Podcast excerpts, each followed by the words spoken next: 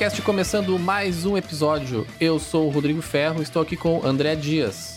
André Dias, São Paulo, Brasil, persistindo no erro como de costume, né? E Rodrigo Galho. Cara, eu só quero dizer que eu quero likes pra viver like a boss, torrando a minha grana com isque portado e meia dúzia de puta, e porque opa tramada, idolatrada, não tem quem te salve. Aqui a gente faz a, lição de casa, viu, cara? Esse cara bem ensaiado. Caramba, velho, me surpreendeu. Perdeu pra caralho. Eu falei, nossa. E o nosso convidado especial, Caio, do Project 46. Salve, salve, galera. Puta prazer estar aqui, tá ligado? Gosto dos dois assuntos, né, que vocês abordam pra caralho, né, demais. Ainda mais agora que eu estou voltando ativa aí no meio dos games. Mas, né, a música sempre, né, anda junto, né, mano? Um exemplo disso, cara, eu até hoje me pego. Eu já, eu já cheguei no final 300 mil vezes da Ro- Rock'n'Roll Racing, de Nintendinho. E eu lembro quando eu era pequeno, eu falava pro meu irmão, eu falava, mano, um dia que fizerem um jogo que você pode botar o som que você quiser no jogo, isso vai virar. Aí passou-se os 5 anos, né? Veio o Tony Hawk, o Rod Rash 3D, os jogos de com banda tocando, eu falei, ah, é isso. Meu sonho, meu, meu sonho mesmo, um dia o Project 46 ou um, um projeto meu solo tocar num joguinho de videogame e eu ficar, mano, eu falar, "Ah, posso eu vou estourar rojão, pra mim vai ser melhor que ganhar na loteria, com certeza. Tamo perto, Caio. Charlie Brown já chegou no Tony Hawk. É, mano, nossa. Tamo perto. Eu fiz até um post, cara. Fiz um post, falei, mano, isso aí pra mim foi tipo. É o Brasil na Libertadores, tá ligado? Ah, é? Algo assim. Porque na hora que saiu mesmo, ainda mais é uma música que eu gosto pra caralho, que é Confisco, tá ligado? É uma música que tem uma. Fora a linha de baixo, que é cabulosa. A linha de baixo ali, né, mano? É foda. Show. Vamos lá então. Let's go.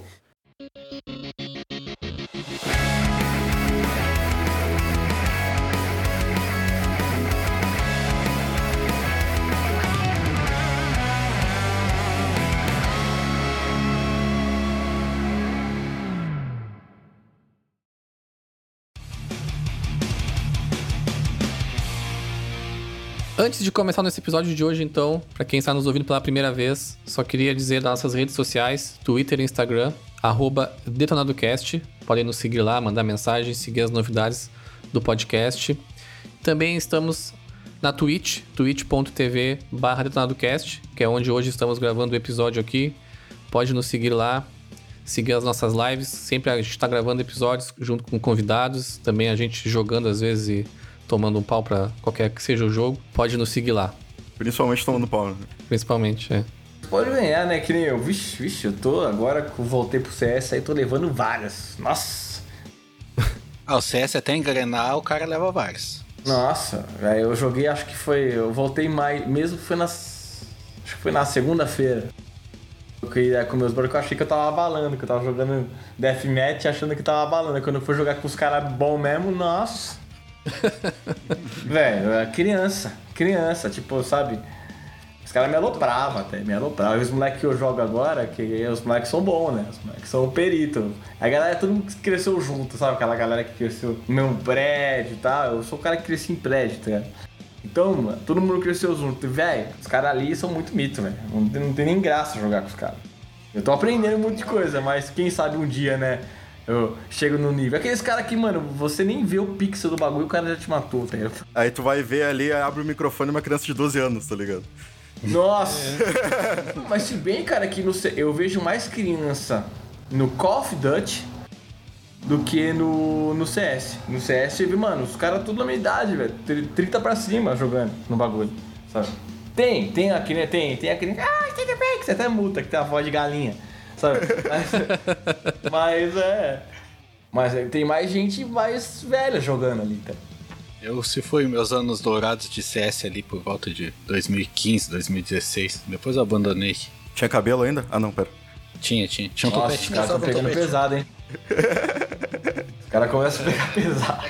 É que, né, é que eu tenho cabelo ainda, é que eu tô deixando o moicano invertido, tá ligado? Só no meio. Cara, é nova tendência. É uma nova tendência, tá ligado? o André falou, mas tá cabeludaço, né? Ah, eu rapei, né? Eu tenho cabelo. Hoje eu tô cabeludo, mas, velho, minha praticamente minha infância, minha adolescência, sempre fui raspando careca, assim, ó. Chegava careca, era mais fácil, cara. Ah, é? Cabelo- tem ter cabelo dá trabalho, velho. O Batera tá ligado. Batera- Sim, sim, é foda. Eu sempre tive cabelo comprido, aí uma época eu raspei, foi, é, é muito foda. Não, não precisa cuidar nada, assim. Nossa, Mas eu mano, gosto- é, eu gosto é uma liberdade, é uma liberdade. É, Eu não raspei. A vida raspou pra mim. Até pouco eu lavava o cabelo com sabonete. Catava aqui, ó, já era. Tomava banho até mais rápido. O meu a vida raspou, não fui eu. Nossa, rolou um Hello Darkness, my. Deu uma tristeza. Ficou preto e branco a janela dele ali agora. Tá louco. Massa.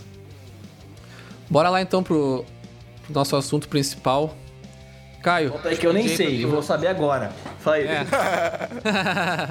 Vamos começar fácil aqui. Caio, pra quem não te conhece aí, quiser contar um pouco da tua história aí, um pouco da história da Project também, fica à vontade aí. Sou o Caio MacBC, vocalista do Project 46, uma banda aqui de São Paulo que a gente surgiu no final dos anos 2008. No final ali em 2008, quando ele- tanto que a primeira faixa do nosso álbum, o que seja feito do, do, do, do Aquém do Erro, é a data do nosso primeiro show de trás pra frente, né? Que é aquela, aquela intro Ah, massa. É, foi um show que a gente fez. A gente, como foi um momento emblemático não só pra mim, mas pra toda a banda, né, que nasceu o Project 46 mesmo, é, a gente registrou desse, dessa maneira. Mas antes de ter o Project 46, eu fui aquele cara que tocou uma porra de banda, tocava baixo. E no Project eu sou vocalista, né, mas eu tocava baixo, também fui vocalista do Slipknot Cover, a gente tocou no Cover Nation, né, duas vezes até por sinal. Uma vez contra o, contra o Mary Mace e outra vez contra o Korn, né. E... Saudades daquele MTV. Ah, provavelmente eu te vi no Covernation então, porque eu via todos. É, então tinha, tinha as trancinhas, máscara, tá? Era. Era legal, cara, mas isso deu um puta aprendizado pra gente, porque como a gente como cover, a gente viu pelo menos 5% como funciona o mercado musical, né? Ainda mais o nosso nicho metal. Né? Aí a gente cansou, né? Porque todo mundo era amigo de infância da banda ali, eu, Vini, Jean, né? A primeira formação mesmo era eu, Vini, Jean, Rafael Yamada no baixo e o Guilherme Figueiredo na bateria. Né, tudo. Mano, a gente era aquele grupinho que, tipo, ia trabalhar, saia do trampo, tá ligado?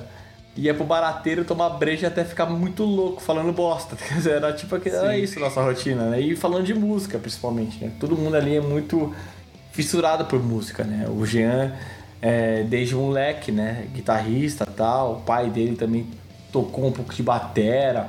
O Vini, Mano, o Vini ele é a exceção da regra, cara, porque assim, a família dele é muito musical, mas não tem pessoas que tocam, assim. O tio dele caía mais pro lado do samba. Mas o Vini é aquele cara autodidata que catou a guitarra, tipo assim, pra tocar Nirvana. Depois de um ano ele sabia tocar todas as músicas do Iron e todos os solos, sabe assim? Ele é o Massa. menino prodígio da guitarra, né? E o Rafael sempre, sempre tocava. Ele era, não era um brother mais próximo, a gente se tornou próximo, porque ele era amigo do Jean, porque o Jean fazia aula de música na BEG, que é até uma escola de música que rola até hoje lá na freguesia e tal. Por sinal, sai muitos prodígios dessa escola de música, cara. É uma escola de música muito. que realmente ensina mesmo, sabe? Não te dá só aquele negócio de ler partitura, tocar, é saber se comportar como um artista e trilhar como artista, velho, sabe?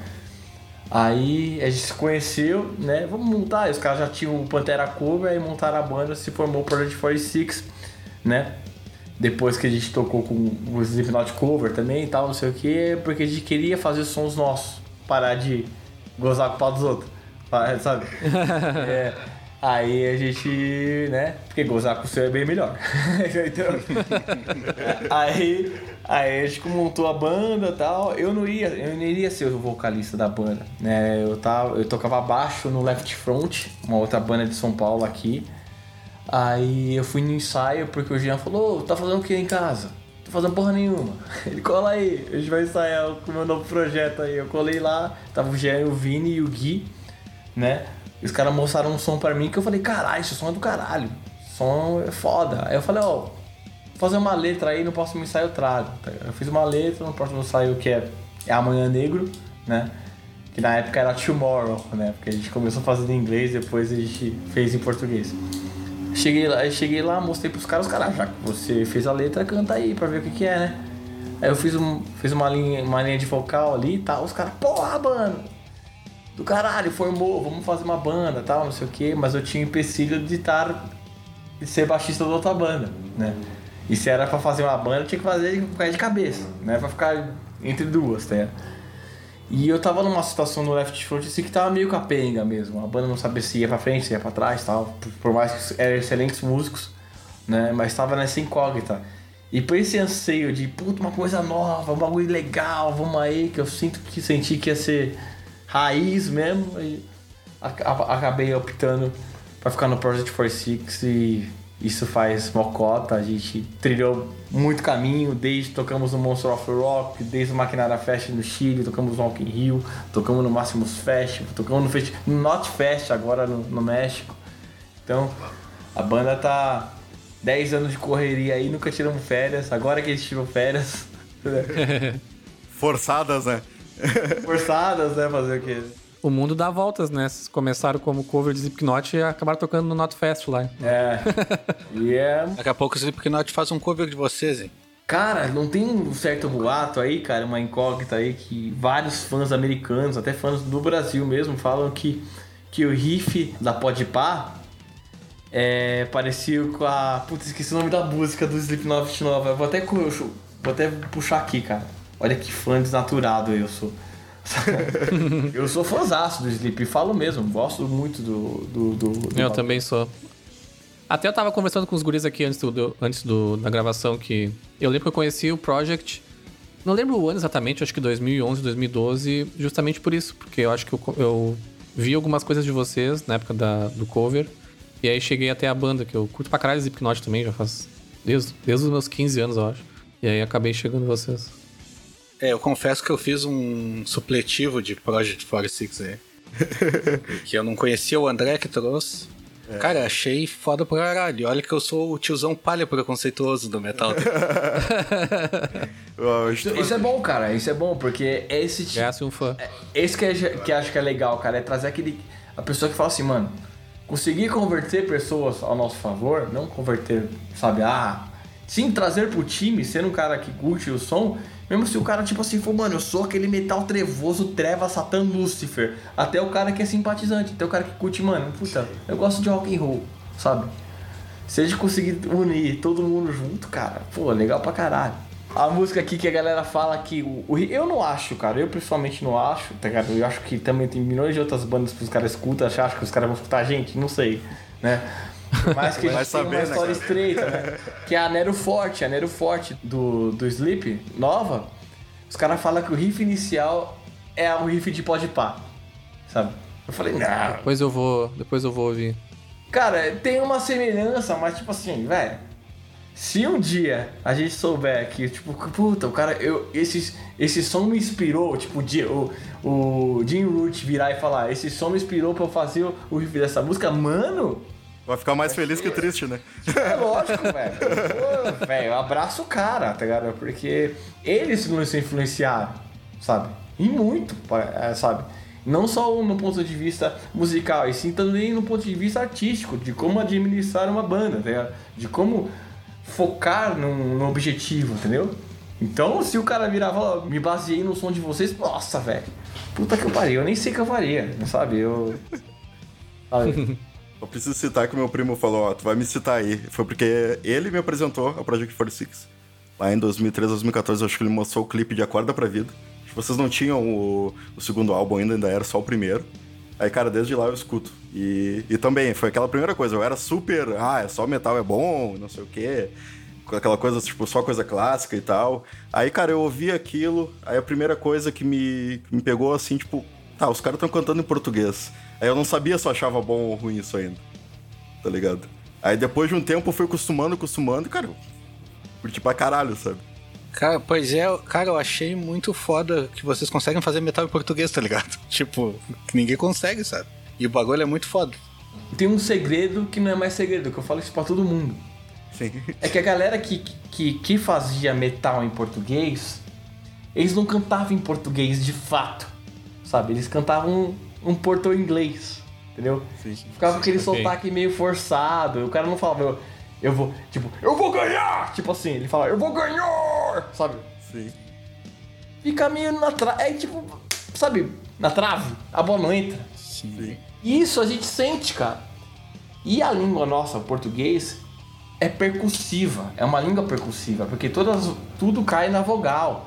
Não cai nada na consoante. É muito difícil você ter uma, uma palavra que cai em cima da consoante, a, a tônica. Então, você tem que falar, fazer o esquema de música, escrever o esquema de música onde as, é, as rimas tem que cair em cima da vogal, sabe?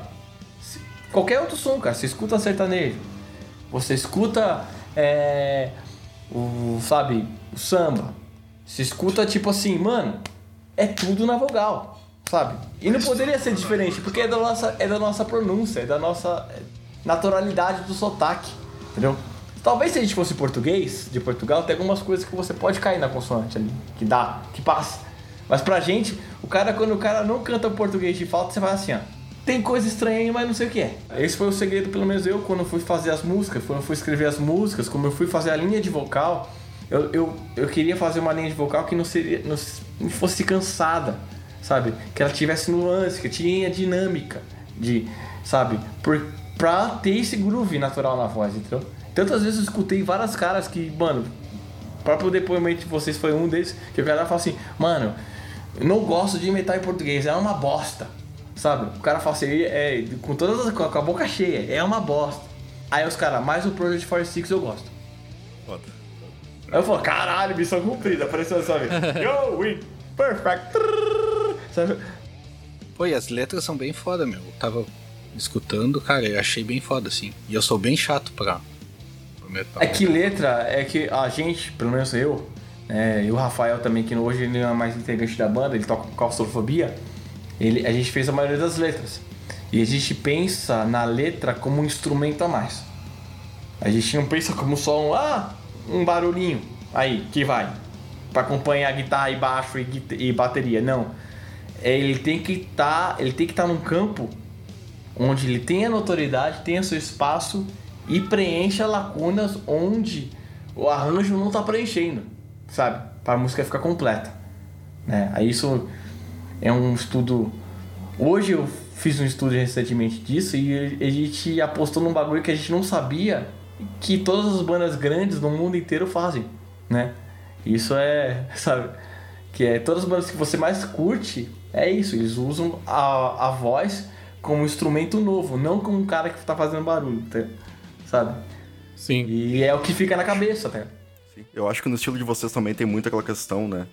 É, Primeiro porque tu tá cantando em português, então, tu, como tu falou, tem toda essa adaptação linguística, né? Tu tem que, de certa forma, estudar a língua pra entender como encaixar ela e não só tentar copiar o cara gringo lá na, na mesma melodia, né? E eu acho que tem uma questão, cara, também nos instrumentos que eu consigo ver em vocês, assim, que até em várias bandas BR de fora, assim, eu não vejo. E, cara, às vezes o cara do metal, ele exagera demais no instrumento né? Ele quer botar um solo de 5 minutos, quer botar a bateria lá em cima, quer botar. E, cara, tudo, vocês tudo bem balanceado e consegue dar um foco pra letra, tá ligado? Os instrumentos são fodas, são músicos fodas, mas vocês conseguem dar um. Consegue sentir a letra junto também, sabe? Dentro de tudo aquilo ali. Tem que rolar, cara, tem que rolar isso, porque se você quiser uma banda onde você vai se sobressair, faz uma banda solo, né, cara? Tipo, não, você não, não vai, tipo, atropelar os outros. Você tem que entender o espaço da galera. E quando você faz uma banda, é uma família, cara. Cada um tem que vir com uma bagagem nova. Se, se, se tem um cara que tá meio capenga, você tem que. Você tem um dever como irmão numa família trazer ele de volta, pra todo mundo ficar na mesma sintonia. Não só na sintonia de tocar, como na sintonia men- mental, tanto com- no show. Porque o show, velho, ele cagueta tudo isso aí. Sabe? Ele cagueta se tiver uma treta, sabe? Ele cagueta se tem uma treta entre a banda, no show você vê que, tipo, puta, tá tendo uma. uma não tá tendo aquele sync, aquele negócio tight, sabe? Que você viu. Mano, batera, na hora que o cara entra no prato, dá na caixa, o bagulho tá tudo, sabe, certinho. E metal é isso, cara. Tem que ser tight. Tem que ser isso. Pra você, quando a banda tá tight, tá muito, sabe, tinindo, soa mais alto. Soa mais alto, soa mais cravado no tempo, sabe? É... esse lance de, puta, quero ter uma bateria maior, guitarra maior, que não sei o que, não sei o que, acho que tem tempos na música. A música pede isso. Tem uma hora que, lógico, que a caixa tem que vir na cara. Pá! Sabe? Tem que vir para destruir. Porque a música pediu isso. E quando a música pede, você entra num certo acordo. O problema é quando o cara quer deixar, tipo, a guitarra muito alta a música inteira, isso vai acabar zoando. A pessoa não entende que tá zoando ele mesmo. Tá botando sal demais na carne, entendeu? Sim. Sabe? Você tem que deixar ela no ponto, cara. Se você salgar ela demais, você, na hora que você comer, você mesmo vai sentir o gosto ruim, não os outros. Os outros vão reclamar, mas você vai achar uma bosta, tá ligado? Com certeza não é uma fórmula pronta, né? Cada música pede o seu tempo, pede sua. Sim, aí você tem que ter o tino do bagulho de fazer assim, de ser um autocrítico violento de si mesmo. Não um sabotador de si mesmo. São coisas diferentes. Você tem que ser autocrítico. O autokit é aquele bagulho que você escuta e você fala, isso me agradou realmente, vamos acreditar nisso, vamos fazer o bagulho. Agora aquele cara que é sabotador é aquele cara que não acredita em nada. Por mais que ele fez um bagulho muito foda, a autossabotagem dele é tão forte que o cara fica estagnado, entendeu? Então é, envolve muita coisa. Uma, ter uma banda não é só ter mais os seus brothers que tocam batera. Envolve um lance é, da própria mixagem, né? Ao vivo da coisa, cada um ocupando o seu, o seu devido espaço também. E também tem aquele lance também de, de ser algo verdadeiro, sabe? Porque a maioria das bandas que foram montadas, você for ver, bandas famosas até, que foram montadas não duraram muito, cara. Sabe? Não duraram muito. Porque a, o povo não se conhece, o povo não sabe o que o tá pensando. O cara tá querendo fazer um negócio só pra, né, ter aquela formulazinha pronta para ganhar o dinheiro. Vai ganhar dinheiro? Vai, até que ganha dinheiro, mas, velho, o seu legado não vai ser, não vai ser lembrado. E como tu falou, ao vivo entrega, né? Uma coisa é tocar no estúdio mixado e outra coisa é subir no palco, né? Nossa, e quantas vezes eu, eu fui show de bandas assim, sabe? Que eu escutava o CD, no, o, o, som do CD, achava do caralho, porra, que não sei o que. Aí eu vi ao vivo, ah, bosta. Falei, ah, que banda é essa, tá ligado? Sabe?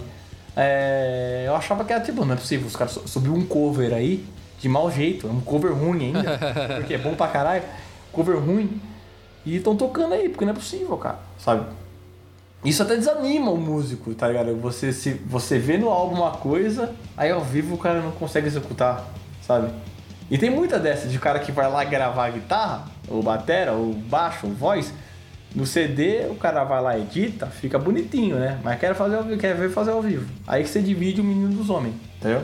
Que essa banda aqui, essa banda mesmo é uma banda foda que merece trilhar um caminho, né?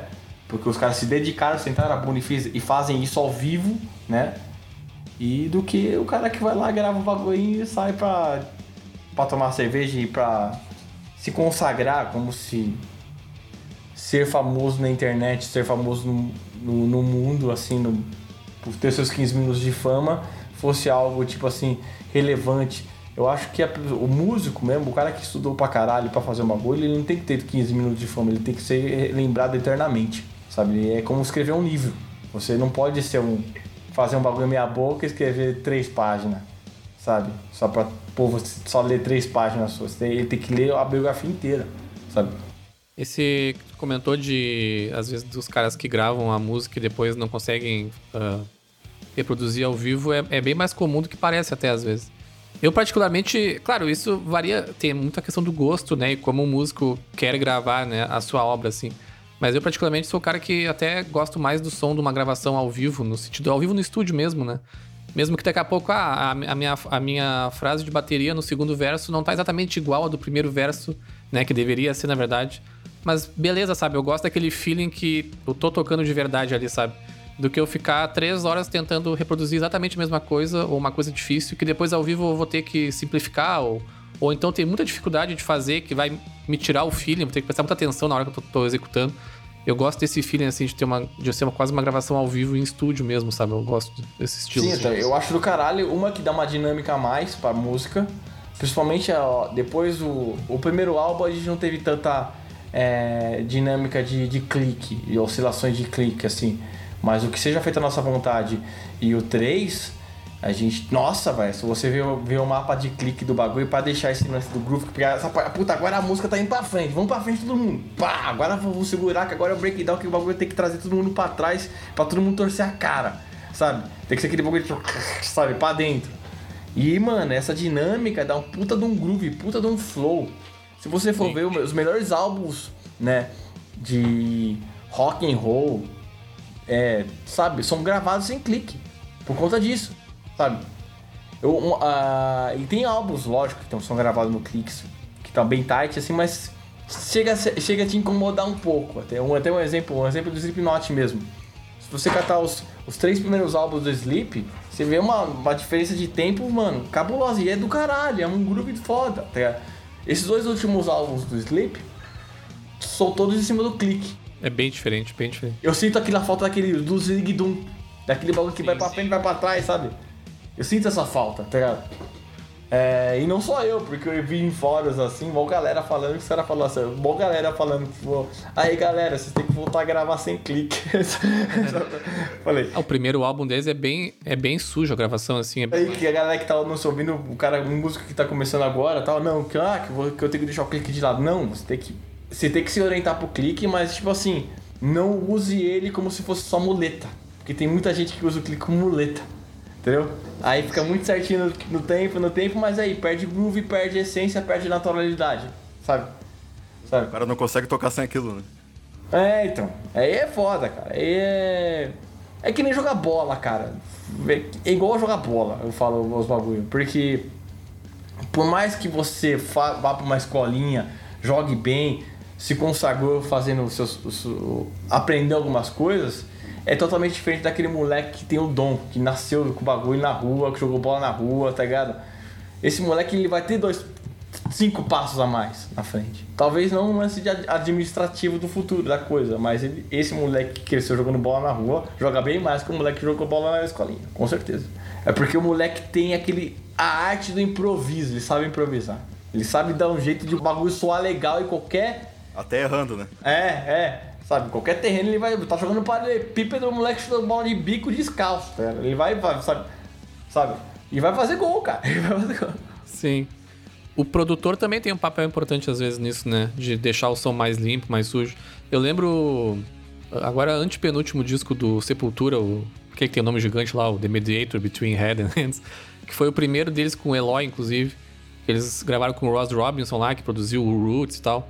E, cara, aquele disco tem um som super sujo, assim, que eles gravaram num estúdiozinho da casa do Magrão, de tipo, sei lá, 5 metros quadrados, assim, todo mundo fechado, sem ar-condicionado, assim. Cara, tinha que gravar num take só a parada, o bagulho ficou numa sujeira, assim. Cara, eu adoro aquele álbum, assim, sabe? Eu gosto desse, desse tipo de. Mano, o, o Eloy, né, mano? O Eloy é um ET, né? Ele é um. Ah, não, ele é do, do- do outro mundo. Cara, desde a primeira vez que eu tinha visto ele tocar na, quando ele tinha uma banda mais pop que chamava acho que Dois Os, Dois Os, eu não lembro o nome da banda. Eu falei, esse moleque vai crescer demais, cara. Aí, dito e feito, onde ele tá, sabe? É. Velho, ele tem um groove natural da coisa ali que é impressionante, velho. Ele nasceu com esse bagulho, tá? Tanto que você vê ele, mano, na carreira dele desde pivete, né, cara? Ele pivetinho, tocando batera, sabe? Ele, ele trouxe um groove a mais pro Sepultura, cara. Ele trouxe um. Nesses dois últimos álbuns aí pra cara. Ô, cara, esse último álbum também do, do Sepultura me surpreendeu, cara. Me surpreendeu muito. Eu adorei também. Eu achei do caralho. Foi um bagulho que, tipo assim, que eu fiquei assim, porra. Até mandei. Eu tava trocando ideia com o Johan, né? O filho do Andrés. Esse álbum tá cabuloso. E, e antes de lançar, a gente foi, né? Foi tomar uma breja tal. Aí foi eu, Jean, a mulher Jean, minha mulher. Tava o Andrés, o Johan e uma galera. A gente foi tomar uma breja, ficou trocando ideia. E o Andrés tinha trocado isso aí. A gente falou, mano, esse álbum aí, depois de anos, né? De estrada, é muito difícil me surpreender com umas coisas, tá ligado? Mas esse álbum me surpreendeu. Aí na hora que ele falou isso, eu falei, será que ele tá falando sério ou ele tá falando isso por, pra, né, pra impulsionar o CD? Não, ele falou sério. Quando eu escutei, eu falei, mano, que do caralho, que do caralho. Fazia tempo que eu não, não levantava a mão assim e falava, caralho, mar- marcaram um gol, velho, marcaram, sabe? Foi foda, foi foda. Tanto, tanto no ponto de vista da cozinha da coisa, como na voz, cara. O, o Derek tem algumas músicas ali que eu fiquei, caralho, canta pra caralho, velho. Tipo, sabe, foi um bagulho tipo que eu me surpreendi, assim, sabe? E é da hora, você. Ah, é demais, é massa. Você fala, porra, 200 anos de banda e os caras cons- continuam fazer, conseguem fazer algo que surpreenda ainda a gente, né?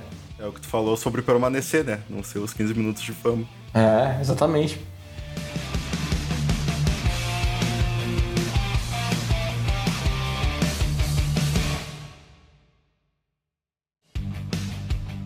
Hein, Caio, pegando aquela, aquele gancho lá das letras em português e tal, o Project ele começou cantando em inglês, aí passou a português, e agora vocês tiveram, a, vocês lançaram o 3, né, numa versão em inglês assim, né? Conta um pouco pra gente aí como é que foi esse processo de adaptar as músicas do álbum e também quais os objetivos de vocês com, com esse lançamento em inglês também. É, no começo, quando a gente gravou, gravou em inglês, foi porque a gente era meio preconceituoso com nós mesmos, com a nossa própria língua. A gente achava, eu, eu também achava que, mano, português, é, música em, metal em português não ia fazer tão. não ia dar tanta liga. Até um dia, como você falou, esse lance de produtor como produtor influencia, até um dia eu tava falando com o Adair, né? Eu já tinha fala, comentado antes também com, com, com o Vander, que é o, ele é um, um técnico de som do, do Chris, que também foi técnico de som nosso. E eu meio que recitei uma música minha, falando em português, olha, essa música aqui em inglês. Eu, falei, eu cantei ela em inglês, aí ele ficou meio assim, ah, em português é tipo isso. Aí eu falei, aí os caras falaram, mas já tem rima, hein? mas tem rima, velho. Por que você vai gravar em inglês? Tá assim, tá muito mais na cara. Ô, grava em português. Aí a gente teve uma ideia de gravar uma hidden track do álbum em português. Aí quando a gente gravou essa hidden track, que gravou só eu e o Adair mesmo no estúdio, um estúdio improvisado, que foi na casa do, do Rafael Amado, a gente levantou uns colchão tal, fez um estúdiozinho lá, daquele jeito. Aí ele falou, vamos aí. Aí começamos a gravar, quando eu terminei de gravar, na minha cabeça já tava nítido, mano. Eu, eu, eu- quando eu terminei, eu falei, regravaria todo o álbum em português. Porque ficou muito mais na cara, ficou muito mais agressivo do que o próprio inglês. Beleza, aí se juntou todo mundo, combinou, tal, não sei o que, aí todo mundo deu aquele aval, porque todo mundo queria isso, porque todo mundo escutou e teve a mesma sensação na hora. Aí eu, a gente mudou, né, o Do Do que se chama Feel That, se transformou em Do Do a gente gravou o álbum inteiro em português, eu gravei em poucos dias, não lembro quantos dias foi, foi muito pouco tempo, foi coisa de 3, 4 dias eu gravei ele inteiro, sabe? E foi, uma, isso foi uma grande sacada do Project 46, porque a gente foi meio que aceito de imediato pela galera, por estar com uma língua que fala é, na hora. Você sente, né? Você já tem a resposta na hora da, da, da pessoa. E esse processo inverso que a gente está fazendo agora, que é do 3 em inglês, foi porque a gente viu o lance de mercado. O que, que é esse lance de mercado? Cara, é... se você tem uma banda de metal, a gente vive num nicho, aqui pelo menos no Brasil, onde o nicho do metal ele é muito pequeno, muito estreito, por culpa nossa, cara. Por culpa dos músicos e por culpa dos, também dos fãs. Por quê? Eu concordo 100%. Porque tem aquele bagulho tosco, cara, de que ah, só a minha banda vai se consagrar, a outra banda não pode. Que não sei o que. Meu, meu, meu, meu, sabe, meu quintal é mais bonito do que o vizinho. Nunca teve aquele lance de união que no sertanejo teve. E porque, por isso que o sertanejo hoje é esse cabum monstruoso. Uma banda trazendo a outra, tal, não sei o que. Isso começou faz tempo, cara. E se você chega, chega contar pros seus pais ou pros seus avós, pergunta pra ele como eles como era visto o sertanejo na época deles. Era música de marginal, era música tipo assim, é preconceituoso isso que eu falei, é realmente, porque mas é isso que os povos me falaram, porque eu gosto de sertanejo pra caralho. Sabe? Raiz. É, eu acho que podia dar fazer até uma liga aí, pegar uma viola caipira com metalzão, dá pra fazer um bagulho da hora. Eu gosto de misturar as coisas. Mas na época, a sociedade via como algo meio que tipo assim, de pessoa sabe, que não quer nada com nada, falava de bebedeira, escambau. Olha o que é o sertanejo hoje. Continua falando as mesmas coisas, lógico, o instrumental mudou, né? Lógico que tem gente que apela, né? Que os caras vai pro assim mais sensual da coisa, né? Pra atingir mais um público e tal. Nada contra, mas desde que não denigra ninguém, né? Mas eles se ajudam faz tempo, cara. Hoje é o bagulho mais escutado do bagulho do Brasil, velho. Eles superam hoje o samba, superam hoje o pagode, superam. Superam de longe, sabe? É... Por conta que eles se tocaram, que eles- se eles não se ajudassem, eles iam ser extintos do bagulho. Ia acabar morrendo, sabe? E isso que falta no metal, em geral, que a galera tá faltando de, de trazer bandas novas, não é porque sua banda tá conseguiu encher uma casa minúscula que você já se consagrou. Não é isso, cara. A consagração se torna só de fato quando a cena inteira é envolvida. Quando todo o meio é envolvido. Imagine se todo mundo fizesse, se a gente fizesse o que a gente fez. Que o sertanejo fez em 86, por aí, quando surgiu os amigos lá. Como ia estar o metal hoje, cara. E olha que o rock and roll no Brasil, tipo assim, se você catar no, na década de 80, era forte pra caralho, tocava na rádio pra caralho, sabe? Então que você catava Paralamas, Titãs, sabe? É, IPM, tá ligado? E, mano, uma porrada de banda tocava na rádio. Você, até pouco tempo atrás você ouvia muita banda tocando, na, banda nacional cantando em português, tocando. É, a última. Acho que a última onda do rock mainstream no Brasil, acho que foi ali com. Foi o um movimento meio. O emo ali, né? Que veio depois do Charlie Brown, do CPM e tal, veio ali o. Fresno. Não foi tão mainstream, não foi tão, tão grande como. É, aí já tava, já tava caindo um, um pouquinho. mais né? underground, né?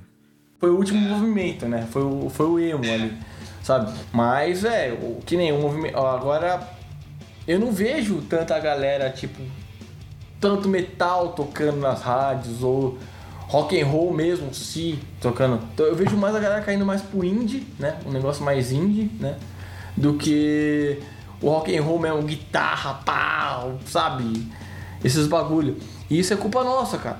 Isso é culpa nossa. E, e, um dos movimentos que o Project 46 faz, né, não só eu, mas ó, os outros integrantes da banda, é mostrar bandas nacionais boas, sabe? Pra galera escutar e falar assim: nossa, banda é do caralho.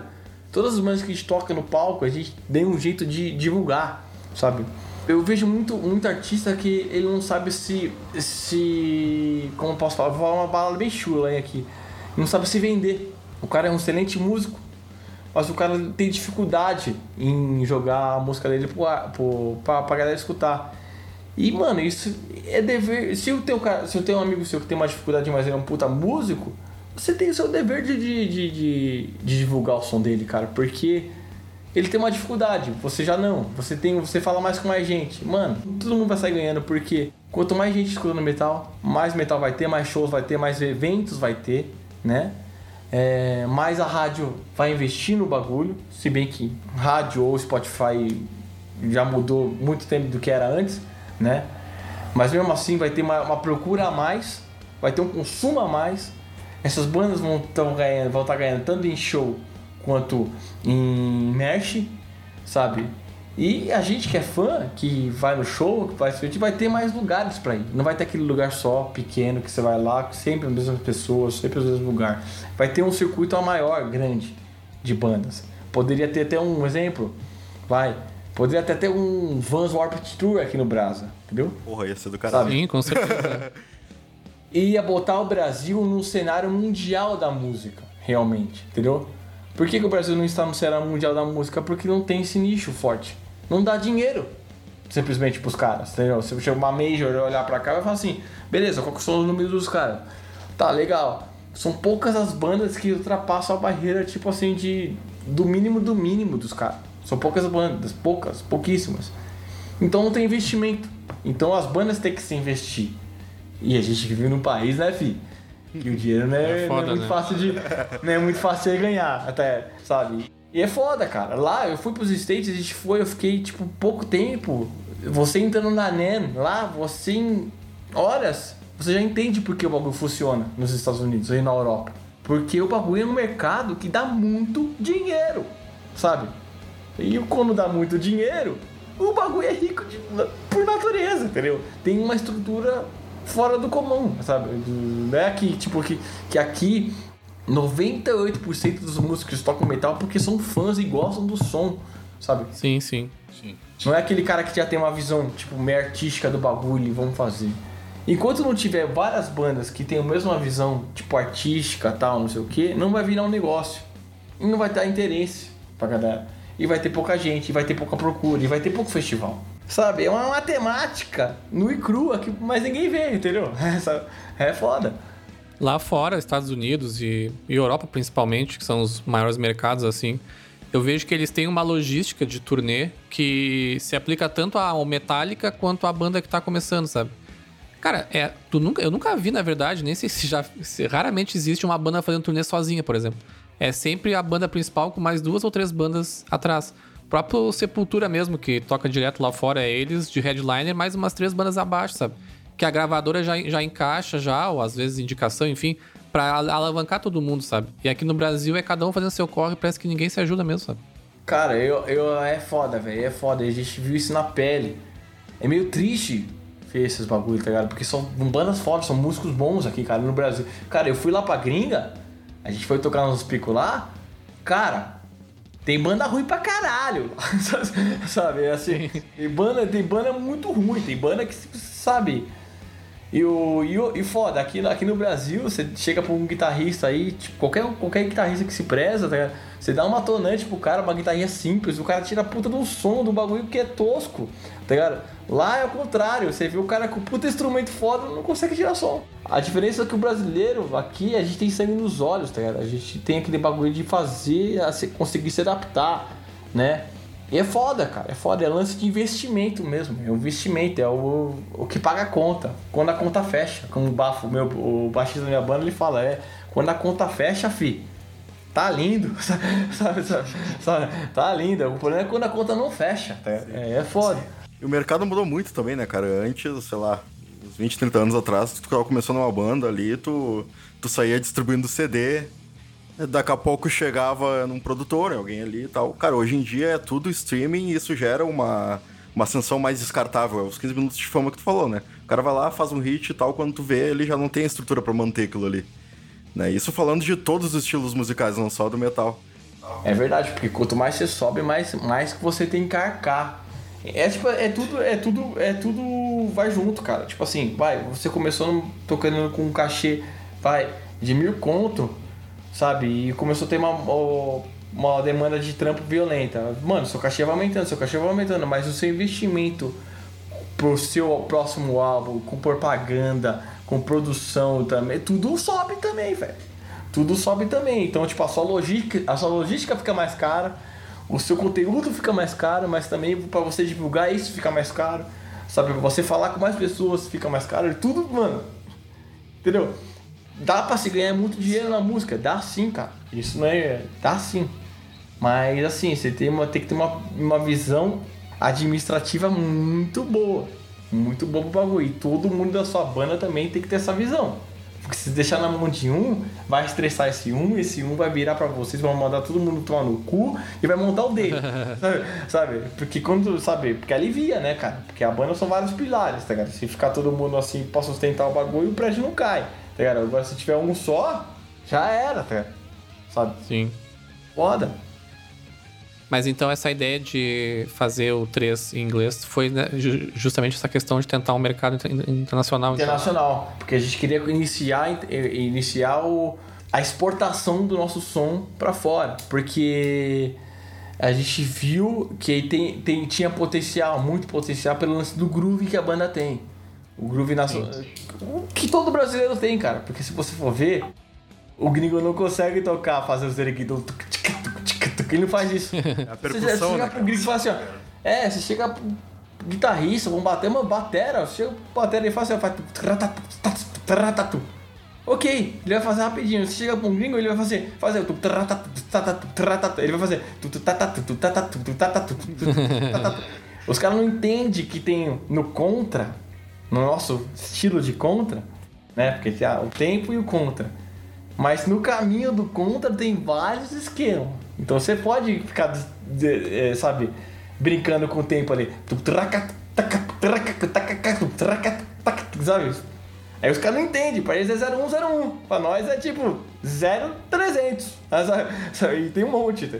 A música é arte, né, cara? Tem, é, não, não não é nada matema- tão matemático assim que, que vai ser do, do 0 e 1, como tu falou, e É. tem que inventar, tu tem que ser criativo, né? É bem diferente, cara. O bagulho é. Essa foi uma das que a gente viu, né? Que a gente falou, puta. Infelizmente o português não é falado em muitos lugares do mundo, né? E também a gente viu também de vários produtores, sabe, grandes falando assim, cara, a banda de vocês é do caralho, mas eu preciso um. Pra apresentar essa banda pro mundo, eu preciso de um cartão de visita. E tem que ser numa língua que, que o mundo fale mais. Não interessa se é em inglês. Não podia ser. Não é, não é porque é só em inglês. Porque em inglês no metal já é mais ativo. Mas, mano, tem o espanhol aí, né? né? Agora o mandarim que tá vindo pegando fogo, né? Vou dar até um exemplo. O próprio Hamilton quebrou essa barreira, né? Sim, sim. É, mas logo, no começo eles fizeram inglês, eles fizeram a mesma coisa. Eles mudaram para inglês para ter o, o, o leque de possibilidades. Depois os caras implantaram São o down. exceções, né, cara? O Hamster é uma exceção. Tem muitas bandas alemãs que cantam inglês também, né? A maioria, na verdade, né? Eu ainda acho surpreendente que o Rammstein conseguiu, conseguiu fazer sucesso no mercado americano, que é um mercado super fechado, assim. Cantando em, em alemão, sabe? Ali é um espetáculo, né, velho? O show dos Ah, caras é. um espetáculo, tá ligado? Então, e a banda, os caras são, não são um macaco novo ali, são tudo macaco velho que veio de uma longa estrada de músicos ali, entendeu? E são os caras que tem um tino teatral da coisa. Não é só tocar. Os caras têm um bagulho além de só tocar, entendeu? E, mano, com uma estrutura, tipo, cabulosa, tipo assim, com microfone alemão, né, mano? O alemão, alemão é aquele cara que falou de áudio, você falou da Alemanha, tá? Porque, mano, os melhores bagulho de, de gravação é alemão, tá ligado? Então o som é impecável. Os caras têm uma, como posso falar, uma bagagem natural deles de fazer algo que o som fique foda, sabe? Porque eles se não fazer meia boca, aí tem uma historinha que até meu brother falou que assim, na Alemanha é o seguinte, os caras não fazem coisa meia boca. Ou é pra fazer foda, ou não faz, sabe? E a mesma coisa no Japão. Ou o japonês faz o bagulho certo, ou ele nem faz, sabe? Então é tudo tiro certo ali, cara. Você acha que, que o Hamilton saiu, cara começou a banda com, ah, vamos fazer um bagulho tipo assim, então foi testando? Não, os caras falaram, gente vai fazer isso, depois, se der certo, tanto chegar nesse certo patamar, a gente vai pra esse caminho. E vamos. Se chegar até aqui e der certo, ok. Se, se chegar até aqui, a gente vai fazer outra coisa. É tipo assim. E, vai, velho. E fora o amor pela música, porque os caras têm lado teatral, né? Que é foda. É um espetáculo, né? Não é só a música. É. Só o Ratos de Porão mesmo conseguiu ter o nome de banda em português, cantar em português e conseguiu atingir. Cara, Faz todos os é, é mercados. foda, cara. E os, e os caras na Europa são gigantes. Sim. Gigantes. São, são, são. É Ah, o... Estados Unidos também, já foram pro Japão há um tempo atrás. Mas no caso ali do, do, do Ratos, eu até sei o, o que fez a, eles terem essa notoriedade no mundo. Porque a bagagem, um exemplo, pegaram um vocalista de punk, né? Que é o João Gordo, né? Que é o cara que, tipo, o bagulho é atitude totalmente punk ali, né?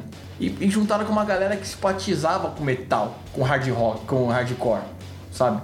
Era um grupo que os caras não tem lá. Por mais que seja, mano, o bagulho mal. É diferente. Soa diferente.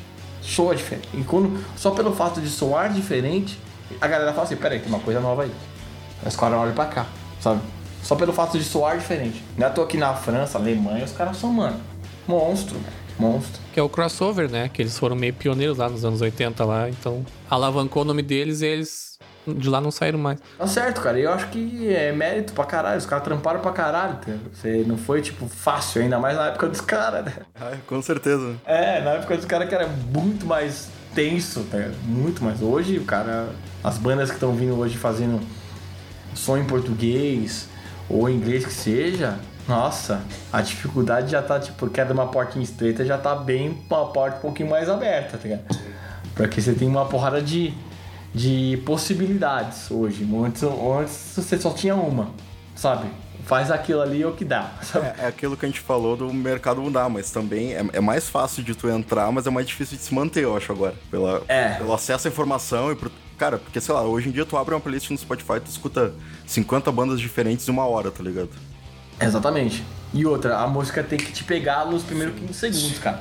Sim. Se a música não te pegou nos primeiros 15 segundos, você vai, o que vai, o que vai acontecer? Você vai passar. Coitado do Pink. Floyd hoje em dia, né?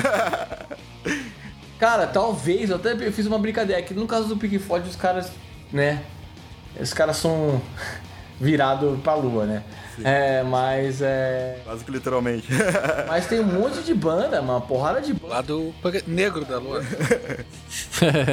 Uma porrada de banda que se fosse lançada hoje não iria fazer sucesso, cara. Não iria.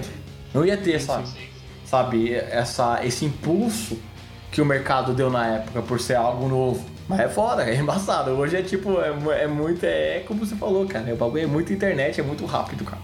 Você tem que mastigar rápido o bagulho, sabe? Se você não mastigou o bagulho rápido, velho. E fora que também tem uma galera que tira puta de uma grana pra bancar pra botar o bagulho lá, sabe? Que se você pagar, você bota, você entra ali. Mas 80% das bandas que pagam, geralmente, é tipo assim. Isso aí é uma coisa que eu, eu venho pensando muito antes de falar. Mas assim, a banda que chega e paga pra tocar, na moral, ela não merece aquele lugar. Desculpa. Eu entendo que. Ah, o cara bate um desespero. Ah, eu vou fazer um bagulho pra, pra botar minha banda lá na frente do bagulho. Mas, velho, o fato de você estar lá na frente que né, não impede o fato de você vai cair também, porque você não tem aquela estrutura sólida que você pegou desde. Pulou vários steps, né? É, você pulou vários bagulho e vai cair. Não é orgânico. Tanto que as bandas que todo mundo sabe. Aqui no Brasil, todo mundo sabe as bandas que pagam pra tocar. Todo mundo sabe. É. todo mundo. Eu sou. Você fica lá, ah, fulano, fixe. Aí, caras, aí cai em descrédito, entendeu? A banda fica, cai em descrédito. É um tiro no seu próprio pé que você dá. Você quis pular, quis fazer. É que nem usar cheat jogando. Tá? O cara usou cheat. Deu um tiro no pé. Quando a galera descobre, é botado de lado. Simples assim, sabe? Sim, sim. Ia ter, dá até tribunal. é. Sério. Pô, eu sigo a galera do CS lá e tem várias tretas, meu. Todo dia tem treta de, de cheat, pá. Ainda mais pra agora. Caralho, mano. É e, você jogando, eu vi, mano, esses dias aí. Até o meu brother explicou aí que o. Tem um lance de que a política de banir, de banir tá pesada, assim, na galera. Eu falei, mano, pra gente que não usa, beleza. Agora, agora a galera que usa, mano, sabe? Imagine um profissional, o cara que joga profissionalmente. Mano, tem que se fuder mesmo, velho. Porque tá tirando dinheiro de todas as pessoas, tá ligado? E tá, tira, e tá iludindo fãs. Tá, é um tá esporte. É, hoje em dia é um esporte como qualquer outro. É como se estivesse usando anabolizante, por exemplo, alguma coisa assim. É, exatamente, cara. É exatamente. O bagulho, por isso que o bagulho da Azeda, sabe? A Azeda. E, mano, eu jogando ali, eu vi vários. Eu vi uns dois, três ali que eu falei, não é possível. O cara pulou do nada e deu um headshot, sabe? De costas. Sabe, o cara, o cara tava de costas e pulou e deu um headshot em mim. Dizer, Quem nunca, né? É. Aí eu comecei a olhar assim, eu, opa, deixa eu ver a, a, a câmera do cara. É, eu falei, ó, ó o cheat aí. Tem cheat aí. Aí os caras já botam, aí os caras já quica, né? Aí ela bota, volta pra, volta pra votar, quer quicar fulano de tal, os caras quica. Sai fora, velho. Sabe? E tem que ser assim, velho. Porque se deixar, vira um vírus da porra que zoa o jogo, cara. Você para de jogar o jogo porque tem, só tem cheat. É. Videogame é muito que nem a vida, né, cara? é, mano, é muito, é muito parecido. É muito, é muito parecido mesmo, assim, pra caralho. O Vinícius aqui, nosso, nosso amigo aqui no chat, comentou sobre. A gente tinha comentado sobre a banda daqui de Pelotas, a Post Mortem, uma banda de death metal que tem uma estrada aí, não sei se tu já conhece, já ouviu falar o, o Caio. Não, cara, não conheço. Por sinal, manda pra mim o que eu quero escutar. Depois eu mando sim. A banda com mais. Já gostei do nome. É uma baita estrada já, acho que tem. Acho que eles têm mais de 15 anos, acho. acho quase. Caralho, eu não conheço, eu sou. Não, é... pera aí, vou procurar agora. Qual que é o nome? Post Mortem. Nome da música do, do Slayer mesmo. ah,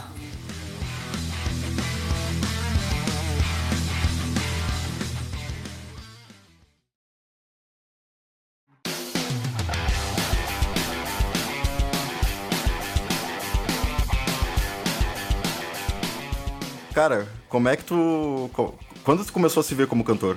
Tu, tu começou que tu, tu, Até hoje eu não me vejo como cantor, cara. não, mas peraí. Uh, tu comentou que tu começou tocando baixo. Sim, mas eu sempre, eu sempre toquei. Sempre catarolei as músicas, eu sempre gostei de imitar os vocalistas que eu gostava, né? Tipo, desde o Phil Anselmo, Ed Vedder, cara. Eu sou muito, eu sou muito fã do, do Pearl Jam, por sinal. É, eu, eu, gostava de imitar os vocais, os timbres de voz que eu gostava, né? Aí quando eu entrei no Project 46, eu falei, eu não posso imitar, cara, eu quero fazer um timbre meu, né? Eu sempre botei isso na cabeça, tem que fazer algo que a galera escute e fale, isso aí é o Caio, não é fulano, entendeu? E eu sempre falei, vou fazer um bagulho assim e tal.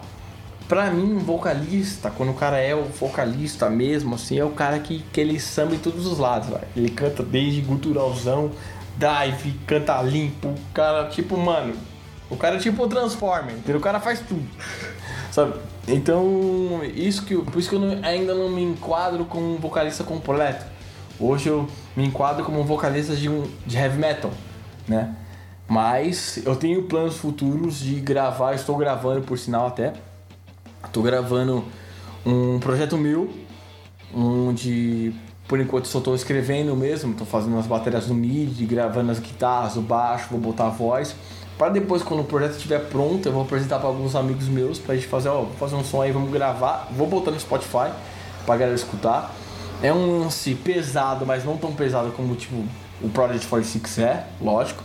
É um lance um pouquinho mais light, onde eu vou cantar mais limpo, as coisas mais limpas, cara. Tipo, umas coisas mais.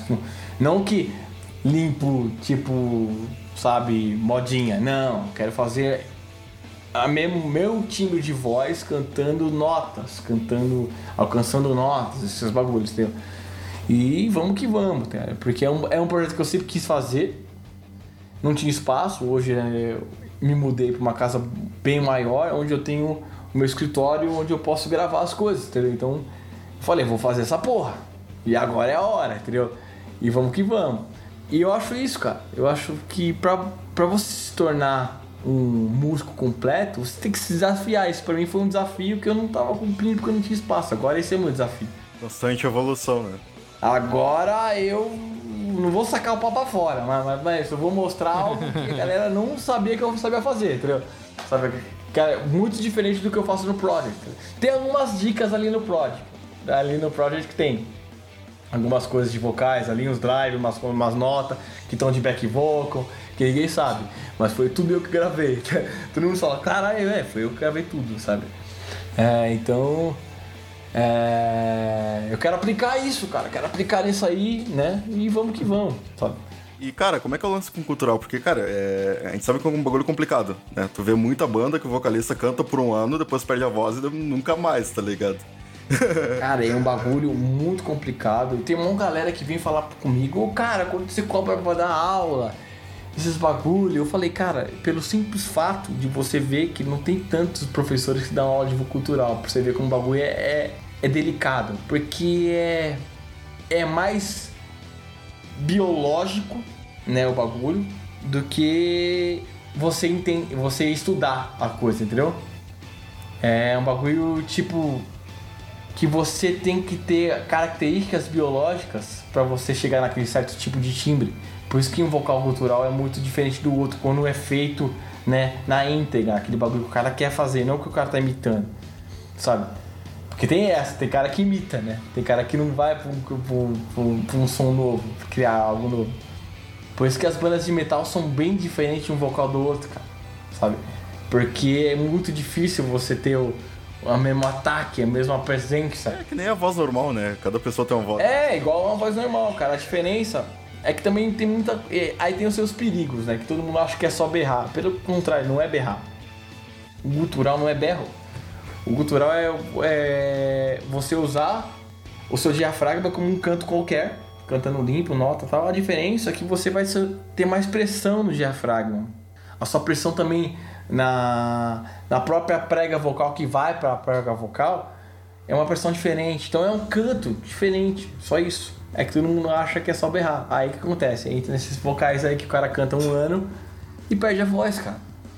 Porque ele tem que ter essa educação. E eu tô falando isso agora porque, velho, lá atrás eu era totalmente chucro, velho. Eu, eu chegava assim, não, dá uns berros aí que já vai, tá Aí eu comecei a pensar, mano, se eu preciso cantar, né? Se isso vai ser meu ganha-pão, eu tenho que cuidar desse meu ganha-pão aí, senão o pão, né, vai fuder, sabe? a galera tem que pensar que o gutural, ele é um canto como outro qualquer, né? Tá, e ele precisa também da mesma dedicação do canto normal, cara. Você tem que cuidar da sua voz, porque ao contrário da voz normal, a voz com nota, o gutural fode sua voz em menos tempo, em bem menos tempo. Se você fizer errado. Tipo assim, ele, porque você está usando o extremo, né? É tudo extremo. Então, se você não apoia no diafragma direito, não amplifica na caixa craniana. Tudo quando eu falo isso pra galera, pra galera, a galera dá uma cabeça, na, explode a cabeça. É porque, cara, tem como você amplificar a sua voz ainda mais, além do diafragma, quando você joga ela para trás da cabeça. Seja uma, uma linguagem mais técnica, uma linguagem mais chata, mas é verdade, é como se fosse uma cabaça de um berimbau, sabe? Você, o bagulho amplifica ainda mais a sua voz como você fala, é, tem pessoas que falam com naturalidade, falando pela garganta, assim. A pessoa já fala meio assim, já é, já fala meio assim, entendeu? E quando você troca pro diafragma, eu, eu aprendi isso aí desde criança. Sorte minha, porque era uma que era pra ser do jeito certo, eu não sabia. Fazia por automático. Quando você apoia no diafragma, sua voz, ela cria um pouco mais de... Ela fica mais aveludada, né? E pra você dar mais potência ainda mais pra voz, quando você posiciona ela pra trás da, cabeça, assim. Então ela fica alta, por natureza. Você fala alto, eu já falo alto, mano. Tanto que deve estar apitando aí os bagulhos de seis aí, porque é normal. Eu quando eu gravo, os blocos de, de wave fica quadrado, assim, tá? Clipa tudo. mais que abaixo ganha, velho. Sabe? É porque sai alto. Então, pra você manter a educação da a saúde da sua prega vocal, você tem que tratar ela como, né, um instrumento mesmo e ir atrás, cuidar, né, tomar cuidado com o calo, principalmente quando você tá na estrada, que você tá correndo atrás do outro, tomar cuidado com tem uma frescura de vocalista, que é o que tudo pode parecer é, é, desculpinha, mas é verdade. Ar-condicionado. Ar-condicionado, você tá muito tempo na van ou no, no voo, cara, você, você seca o bagulho de um jeito que na hora que você for cantar que você vê ó, a dificuldade. Porque na hora que você sai do avião, você tá, ó, tá falando de boa, pega nada, toma brecha, tá, não sei o quê. Sobe no micro, sobe pra passar som. Na hora que você passar som, mano, você vai ser, vai dar o primeiro belo, tipo assim, vai, vai, vai ter só. Um, dois, três, som! Vai, vai, chegar, vai, vai chegar na hora e vai tipo. Um, dois, três, som! Caralho, tô zoado, sabe? Aí, depois, aí tem que tomar uns. Cara, eu. Cada um tem o seu segredinho, né, cara? Eu tomo muito aquele. É. Tomo, eu como muito aquela balinha de gengibre tradicional, sabe, com mel. É, que dá uma, uma aliviada, né? Na voz. Evito de falar muito no, no- no dia de show, assim. Principalmente quando eu tô na estrada um atrás do outro. Porque, ô, mano, é a prega, né, velho? O bagulho, tipo assim, fica É o teu instrumento, né, cara? é, o bagulho estressa. Aí quando ele. Ele tem que desestressar também, né, cara? O bagulho tá estressado, aí você vai ficar. É que nem um músculo, você tá aqui, ó, vai lá. Ah, chega uma hora que você não consegue levantar nem peido, velho. Seu braço tá podre, entendeu? Sabe? Então é isso, tem que, tem que ter aquele. ah, Tem que ter aquela, aquele jogo de cintura de respeitar o time pra sua voz voltar ao normal. Sabe? E também saber o limite. Tipo assim, usar o limite. Tipo, Puta, às vezes não- minha voz não voltou ao normal, mas eu tenho que cantar mesmo assim. Porque, mano, o fã pagou o ingresso, ele quer ver o mesmo espetáculo que foi no Rock in Rio. Sabe? E foda-se. É, não tem o que fazer. Aí você tem que saber um jeito, você tem que ter um jogo de cintura pra você esquentar a sua voz até ali e pra você não ficar zoado no outro dia, porque no outro dia tem o show também, sabe? Então, tem que ter um equilíbrio, tem que ter um, um lance muito de, de conhecimento, autoconhecimento, tentativa e erro, tentativa e erro, cara. É igual guitarra aqui embaixo, aqui em batera também, que você não vai, vai tocando aqui pra pegar os tempos. Voz também é a mesma coisa. O problema é que os vocalistas acham que voz é só isso, pegar o microfone e sair cantando. Não é assim, sabe? O vocalista, mano, é muito mais do que, sabe, o cara que tem que tirar foto lá pras minas. Para. Quando se o seu vocalista, se você pensa nisso, para, aposenta, vai, vai trabalhar em, sei lá, numa empresa. Porque se você tem esse pensamento de que pra ser vocalista é só subir lá fazer umas posezinhas pra pegar mulher, vai morrer sem nada, cara. Porque artista que é artista mesmo, e ele só ganha respaldo nesse mundo né, artístico quando o cara de fato é um artista. Quando o cara é um fake. De longe. Então, o- o- até o, o. Tem uma frase do. Do criolo que ele fala. Eu sei o que você quer. De longe você fraga o vacilão. Tá, Então, então você sabe que é os vacilão. Do né? álbum de, de samba, né? É, então. O bagulho é. é- Fala, é nítido, você sente, velho. Você sente. Cara, o Moraes fez uma pergunta aqui, nosso, nosso brother. ah, como tu falou que o gutural é um bagulho mais biológico, né? Quem não tem esse biotipo, que não tem essa coisa, pode fazer? Ou não Pode, cara. Você consegue, você consegue aprender, mas você não vai ter é, um exemplo. Por mais que o cara não tenha voz, o o cara vai ter que adaptar do jeito dele. Adaptar. Não é, não é que eu vou chegar pra galera e vou falar assim, ó, faz isso vai dar o BR igual. Não vai. Não vai. Porque ele tem que adaptar com o timbre de voz dele. Sabe? Eu, um exemplo. Cara, eu sempre fui baixinho. Sempre fui um moleque baixinho. E com certeza, se eu tivesse um. Se eu ganhasse peso ou perdesse muito peso, minha voz ia mudar. Que influencia diretamente. Tanto que você vê vários caras, tipo assim, vai. Caras de vocais de banda, assim, um exemplo. Vai, o, o mesmo, cara. Cata o Phil Anselmo lá no Vulgar Spirit of Power. O cara é magrão alto. Aí você vai catar lá o. O do. The Great. A voz dele tá mais grave. Porque o bicho engordou pra caralho, sabe? É, então se Sim. você manter. Por isso que ó, É, mas tem as substâncias aí também, né? Também tem, né? Tem, tem. E por isso que você vê essas cantoras, né? De. Que são as divas, elas mantêm o mesmo peso sempre. Porque é um peso, sabe? Se, se diminuiu, muda a voz. Se aumentou, muda a voz.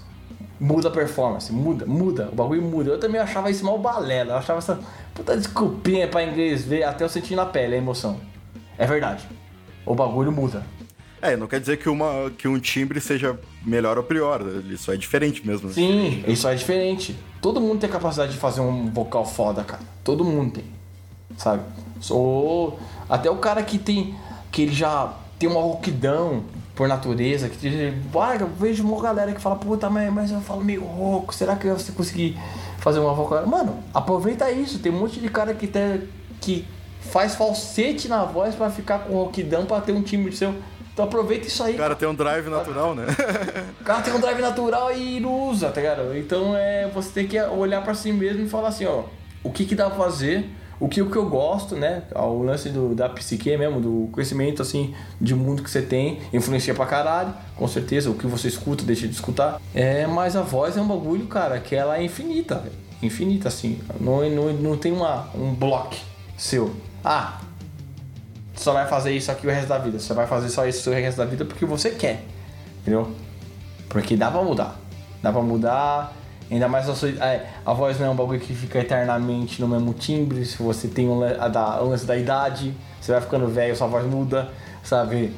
É, é mano, é um, é um instrumento de curto prazo, entendeu? Pra geral. entendeu? Assim, é, dura, o guitarrista toca 10, 20 anos mais tempo do que um vocalista consegue suportar cantando, entendeu?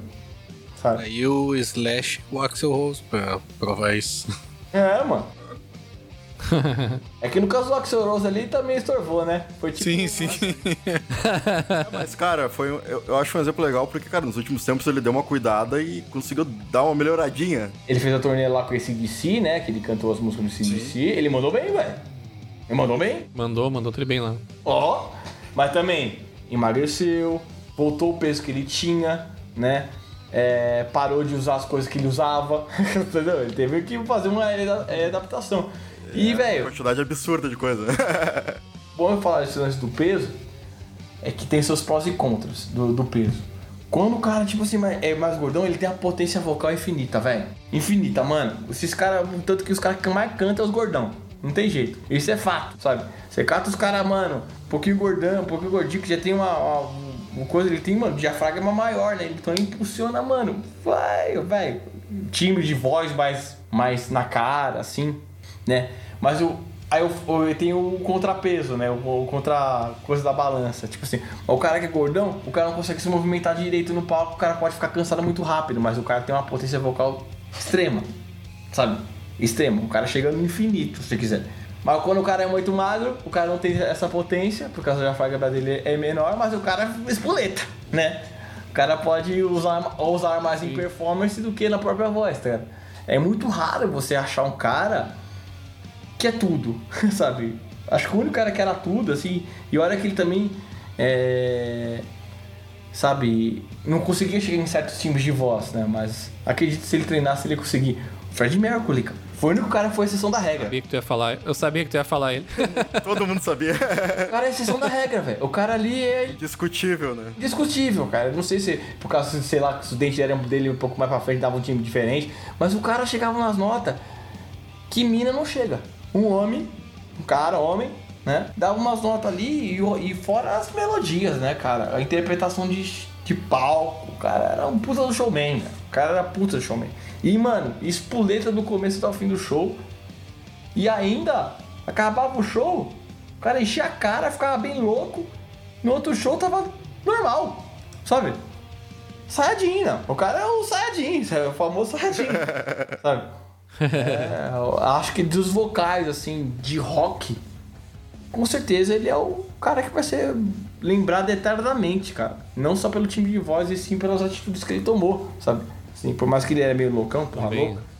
Eu não acreditei muito no- ali no filme porque eu tô ligado das histórias do Fred Mercury. Ali, ali do filme os caras deram. É filme, né? Tem que dar uma inflada nas coisas. É, tem que dar uma inflada senão não vende, né? Também também fora de tempo ali as coisas, as coisas aconteceram em tempos diferentes ali. Mas. O cara é mito, velho. O cara ali, velho. Pra aparecer outro, velho, vai demorar. Vai demorar. O outro cara, tipo assim, com a mesma time de voz, não tipo de, de atitude e tal, o cara que sobressai, tá? Vai demorar, cara.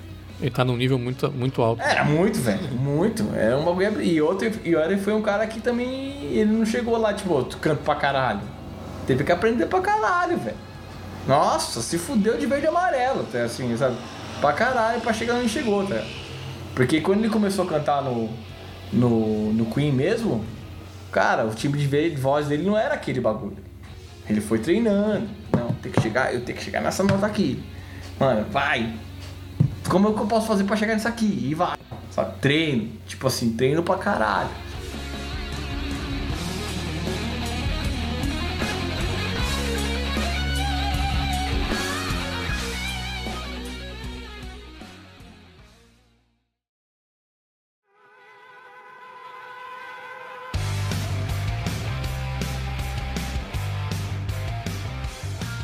Eu te perguntar sobre as- a experiência que vocês tiveram com, com o Project de tocar nesses grandes festivais, né?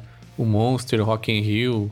Acho que o Lollapalooza vocês tocaram também, né? Não, lá Paulo Seja não tocou ainda. Mas, velho, assim, o festival grande. A primeira vez que a gente tocou num festival grande mesmo, assim, foi o Maquinária Fest, foi no Chile. Imagina você sair do país, né? Tipo, a banda, a gente era uma Eu banda confundi o Maquinária no Chile com o Lollapalooza do Chile, eu acho.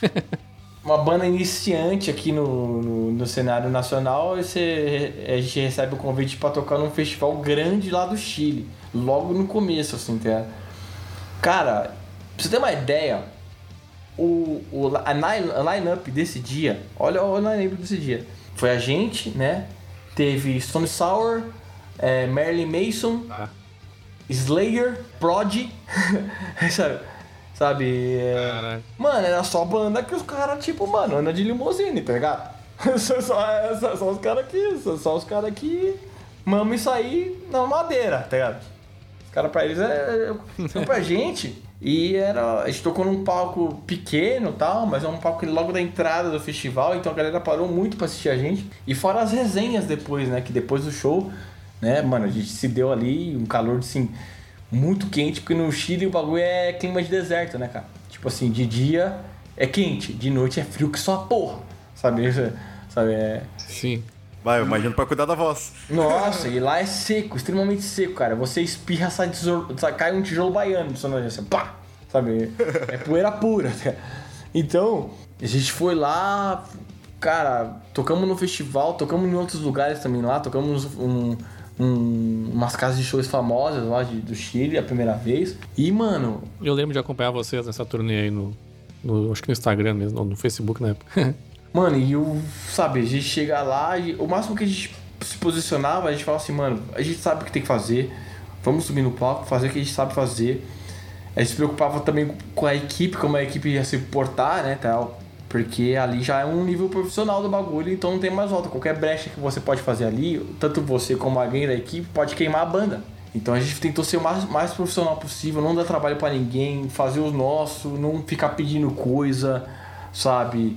Ficar, sabe, dependendo do- dos funcionários do festival que estão fazendo corre de outra coisa pra favorecer você. Leva o seu e pronto, tá? E a gente fez isso, cara. Foi lá, fizemos bagulho, fizemos acontecer, acabou o show, foi do caralho, a resenha saiu no jornal, banda brasileira faz eh, maquinária fest e vira abaixo, tá ligado? No Chile, tá ligado? A primeira vez que a gente toca lá, sai no jornal, cara, foi foda, foi um bagulho que pra gente ah, que massa. Ficou muito foda. Tanto que toda vez que a gente volta pro Chile, o público aumenta. A última vez que a gente foi, foi ano passado, cara, a gente tocou nos maiores picos ali do, de Santiago, tá ligado? Que é o Co, Copolicano, sabe? Que é, mano, é grande pra caralho o pico, tá ligado? E muita gente, lógico que tem metade do público não conhecia a gente. Porque a gente tocou com o Cavaleiro Conspiracy lá.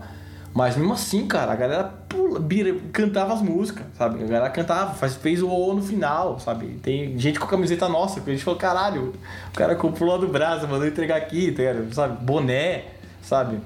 Tanto no. Mano, é foda, é um bagulho que. É um. um- quando termina, é uma sensação de. de é, trampo, trabalho cumprido do que. Do que tudo, assim, cara. Você, tipo assim, você fala, caralho, a gente veio de lá, de fora, com nossas dificuldades que a gente tem, né? Tanto de logística uma porrada de coisas, chegou aqui, fez bonito e foi elogiado e, e foi foda, cara. E, e todos os festivais, cara, tem um padrão, existe um padrão de como a banda é, toca, se porta. Sara, cara, se você for lá, tem lá o seu o, o, soundcheck. Foi lá, fez o seu soundcheck. Aproveite o seu soundcheck 100% dele, não ficar brincando, enrolando. Porque tem muita gente que vê várias bandas novas que vai passar soundcheck de festival, fica enrolando. Aí na hora do vamos ver do show mesmo, o som tá prejudicado e o cara se fode. Aí o que acontece? O que o fã vai falar? Não é que a banda, não é que, é, não é que o som tá zoado, que os caras não mexeram, é que a banda que é ruim, sabe? Não é o. Porque as outras bandas tocaram pra caralho, o som tá da hora, mas essa banda aqui subiu e ficou uma merda, é o mesmo som, e aí? Os caras não fizeram som de check bom, ficaram trocando ideia, ficaram f- é, sabe, outros artistas, cara. Nessa hora você é artista, você tem que se comportar como artista, cara. Você tem que saber diferenciar o artista do fã, sabe? Velho, Notfest mesmo, cara. Notfest lá, a gente foi tocar no Notfest, sou fã do cara do Slipknot. Os caras passaram do, do, o Shawn do meu lado, sabe? Corey- o Corey passou uma hora lá no palco mundo e nós assim, ó. Tipo, eu por dentro assim, caralho, o cara tá ali, mano, que foda. Mas por fora eu tava só, how you doing, man? Fine. Beleza. What's up, man? Man, cê- tem que ser frio, sabe? Tem que estar frio, senão... Porque o cara vai olhar pra você, se você chega assim, ah, tira uma foto, o cara vai olhar pra você, mano, segurança, tira esse fã daqui. O cara vai falar desse jeito, tira esse fã daqui, tá ligado? Sai daqui. É, você pode atrapalhar um técnico nosso que vai passar correndo, aí, entendeu? Aí você tem que saber se portar, cara. Mas em festivais, cara, na sua grande maioria é muito mais fácil você tocar em festivais do que você fazer o seu próprio evento. Isso é fato. Porque no festival chega lá, tá tudo praticamente tudo pré-montado, você vai lá, tem o seu tempo de soundcheck, tocou, pô, acabou, vai embora. Quando você é o, pro- é o seu próprio evento, você tá sendo responsável por tudo. Desde o segurança, desde a ambulância que tá lá na frente, sabe? É de, de tudo, cara. O telão que vai ter, Sim. a galera que tá do merch, tudo. Então, acabou o show, você é o primeiro a chegar e você é o último a sair, tá? Então é. Sim, sim. Eu prefiro mais tocar em festivais do que tocar, fazer show próprio, entendeu? Porque é muito é. mais mão na roda. Fazer uma tour só de festival. Nossa, seria lindo, cara. Catar esses festivais da Europa aí que tem uma porrada um atrás do outro. Ah, vai rolar, vai rolar. Certo que vai rolar. Só esperar a pandemia passar aí que vai rolar. Tem uma rota, né, na, na Europa de festivais de verão. Que é lógico, pra você entrar nessa rota tem que, você tem que carpinar muito, muita grama, né, filho? Muita. Porque quando a primeira vez você vai pra, pra Europa, praticamente você vai tocar muito em bar, boteco, bar, boteco, bar, boteco, bar, boteco. Aí depois você começa a tocar em casas de show. Aí depois você começa a tocar em algumas casas de show e alguns festivais. Aí depois você vai ficar casa de show, festival, casa de show, festival. Depois é só festival. Mas é só festival, é só pras bandas que estão aí, velho. Você vê banda foda, cabulosa, tocando em bar, velho. Boteco lá, sabe? Sim, sim, é bem comum, é. É bem comum, cara. É, então, pra você chegar nesse nível de festivais, você tem que, saber, tem que ter muita coisa pra trocar, sabe? Muita, né? Muita barganha aí, muita coisa. Tipo, muito. Muito ser, ser muito visto, né? Fazer um bom trabalho, principalmente. Ter uma equipe foda, ter a cabeça no lugar, porque assim, quando você entra num festival, se, se, se deslupa algum festival, se fudeu, cara. Se fudeu. O próximo, velho, você. Você tem certeza que você não vai tocar. Sabe? Você vai. A próxima vez os caras nem vão te chamar. Esse cara, esse cara vai dar muito problema. O cara fica aqui olhando as coisas e não toca. O cara tá sendo pago pra tocar. E o cara tá aqui pra, pra tirar, pedir autógrafo dos fãs, do- do- dos artistas. Sabe? Ah. Ah. Aí é foda.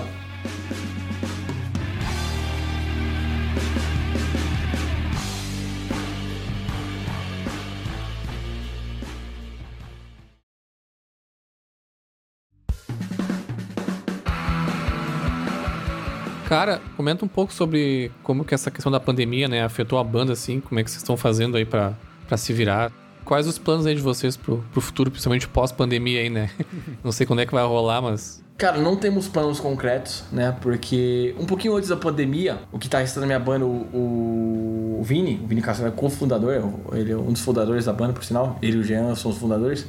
Ele teve um problema com um problema químico, cara. Falando de drogas, esse negócio e tal. Problema chato, mas que veio dele, que ele falou assim, vou me tratar. Porque isso tá me destruindo, eu vou me tratar. E como veio dele, foi muito mais fácil, né? De ser sanado, né? Ainda vai, vai ser aquele tratamento eterno, lógico, né? Porque a química Claro. altera um monte de coisa, né, cara? Mas hoje ele tá bem melhor. E foi um pouquinho antes da pandemia. Parece, mano, tanto que a gente falou até brincando, a gente trocando ideia. Falei, caralho, a gente meio que se deu uma, umas férias, né? Dois meses depois que o Vinícius se internou. Não, um mês depois, foi um mês, ele se internou em dezembro. Já fevereiro, ma- é, foi em março, né, que explodiu mesmo aqui em Brasil. Depois de dois meses, deu o lance da pandemia, cara. A gente, querendo ou não, não iria tocar mesmo, sabe? sabe? E, Sim, sim. e, e a gente usou esse tempo pra cuidar, pra cuidar da gente mesmo, sabe? De esfriar a cabeça, em outros patamares, não ficar estressado naquele negócio, naquela rotina de músico tal, não sei o quê. Cada um foi fazer os seus projetos tal, não sei o que, coisa que queria fazer fora da música ou na música, né? E isso foi, mano, saudável pra todo mundo, cara. E com certeza, quando é, a pandemia acabar mesmo, o lance com a vacina e tudo, isso vai nos fortalecer, cara. Com certeza a gente vai voltar com uma- algo novo, não sei, a gente pode gravar algo, porque tem. Ficaram oito músicas do 3 que a gente não gravou, né? Que estão prontas praticamente Sim. sabe? A gente pode relançar, pegar essa música que a gente não gravou e botar, né? E num álbum tal. Também tem um lance de. A gente queria fazer uma, um, lance de live e tal, mas é como a gente é muito chato com som, a gente é chato demais com som. velho. Todas as lives que eu vejo, o som é uma bosta. sabe? Sabe? O som é o som de. Mano, parece aquelas caixinhas de. de, de Pentium, sabe? Antiga. Então, mano, só fica assim, ó. E aí, galera? Fé, fé, fé, beleza? Vai. Cara, é, eu tenho curtido mais as bandas que fazem gravação, tipo, vídeo gravado, gravando na pandemia, né? Deles tocando ao, ao vivo, mas gravado, né? Do que os caras, os caras que tocam em live. Geralmente a qualidade fica muito melhor. Acho que o, o Goldfinger tem feito muito. Então a gente tá nessa, nesse dilema, tipo assim, de fazer uma live, nós mesmo tocando mesmo, né? Ou gravado. Cada um no seu canto, tal, não sei o que, cada um na sua casa. Mas eu acho que seria mais, eu, opinião minha, né? Foi isso fora a, banda, opinião da banda, que seria legal todo mundo se, se, se unisse e fizesse uma live mesmo. Mas tem que achar um equipamento que faça o som ficar legal, cara. O que me deixa mais puto é você vai lá e. É, porque não é, não é barato você fazer uma live. É um investimento alto. Porque você vai ter que ter uma internet dedicada pro negócio, pro bagulho não cair nem fudendo, né? Tem que ter um switcher, um equipamento de switcher cabuloso, tem que ter um, um- uma equipe que vai lá pra trocar, pra, o editor tal, que vai mudando as coisas. E é, é um investimento alto, tá ligado? E você fazer um investimento alto para o seu som ficar com som de latinha na, na, na internet, vai tomar no cu, né, velho? Aí é foda. Então a gente tá estudando essa possibilidade, sim, né? A gente tá chegando num certo acordo, porque cada um tá pesquisando, ó, encontrei essa empresa aqui, ó, encontrei fulano de tal que faz isso, ó, puta. Então, então tá nesse dilema, né? E enquanto isso, cada um. O Vini tá se recuperando muito bem, tá lá em Butucatu, por sinal, né? Dá pra ver pelos. pelos ah, pelo Instagram mesmo, as coisas que ele fala. O Vini voltou a ser aquele velho Vini que a gente conhecia antes, entendeu? Ele voltou. Ele voltou, cara. Tipo assim, isso é foda, porque quando eu. Antes, um pouquinho antes dele se internar, ele, mano, ele tava sem cor, ele tava cinza, a pessoa dele estava cinza. Assim, ele tava magro, ele tava pra dentro, assim. Era tipo uma aparência de doente mesmo, tá sabe? E quando, mano, quando eu, eu- quando eu fui, eu fui visitar ele lá, né? Quando ele tava internado. Eu fui lá, quando eu cheguei lá, o bicho tava forte, malhando tal. Eu, com cor, pá, não sei o que, falando, falante, porque antigamente ele. Ele se questionava muitas coisas. Hoje ele tá falando coisas muito positivas, assim. Ah, vamos lá, vamos fazer bagulho, vamos vai, mano. Que legal que ele tomou essa iniciativa, né, cara? Sim. É, o foda é que foi dele, cara. E foi, e foi um bagulho muito estranho, porque a gente já ia falar, estava assim, ó, o Vini tá estorvando aí, mano. Aí já tinha conversado entre nós, vamos, tro vamos, dar, vamos trocar ideia com ele. Aí ele marcou uma reunião. Quando ele marcou uma reunião que a gente achou, puta, cara, aconteceu alguma coisa de errado tal, não sei o que. Pensamos que. Eles estavam esperando o pior, né, cara? Alguma coisa assim. Quando ele chegou, é o seguinte, eu vou me treinar aí pronto, mano. Todo mundo abriu um sorrisão falou, puta, mano. A gente ia falar isso pra vocês, já, bom que já veio de você, tá? Então é. Já foi que meio. 50% da, da, da, da reabilitação já foi ali, entendeu? Já foi ele falar com os brothers, falar que ele vou pra uma reabilitação. Isso foi libertador, tanto pra ele quanto pra família e pra gente também.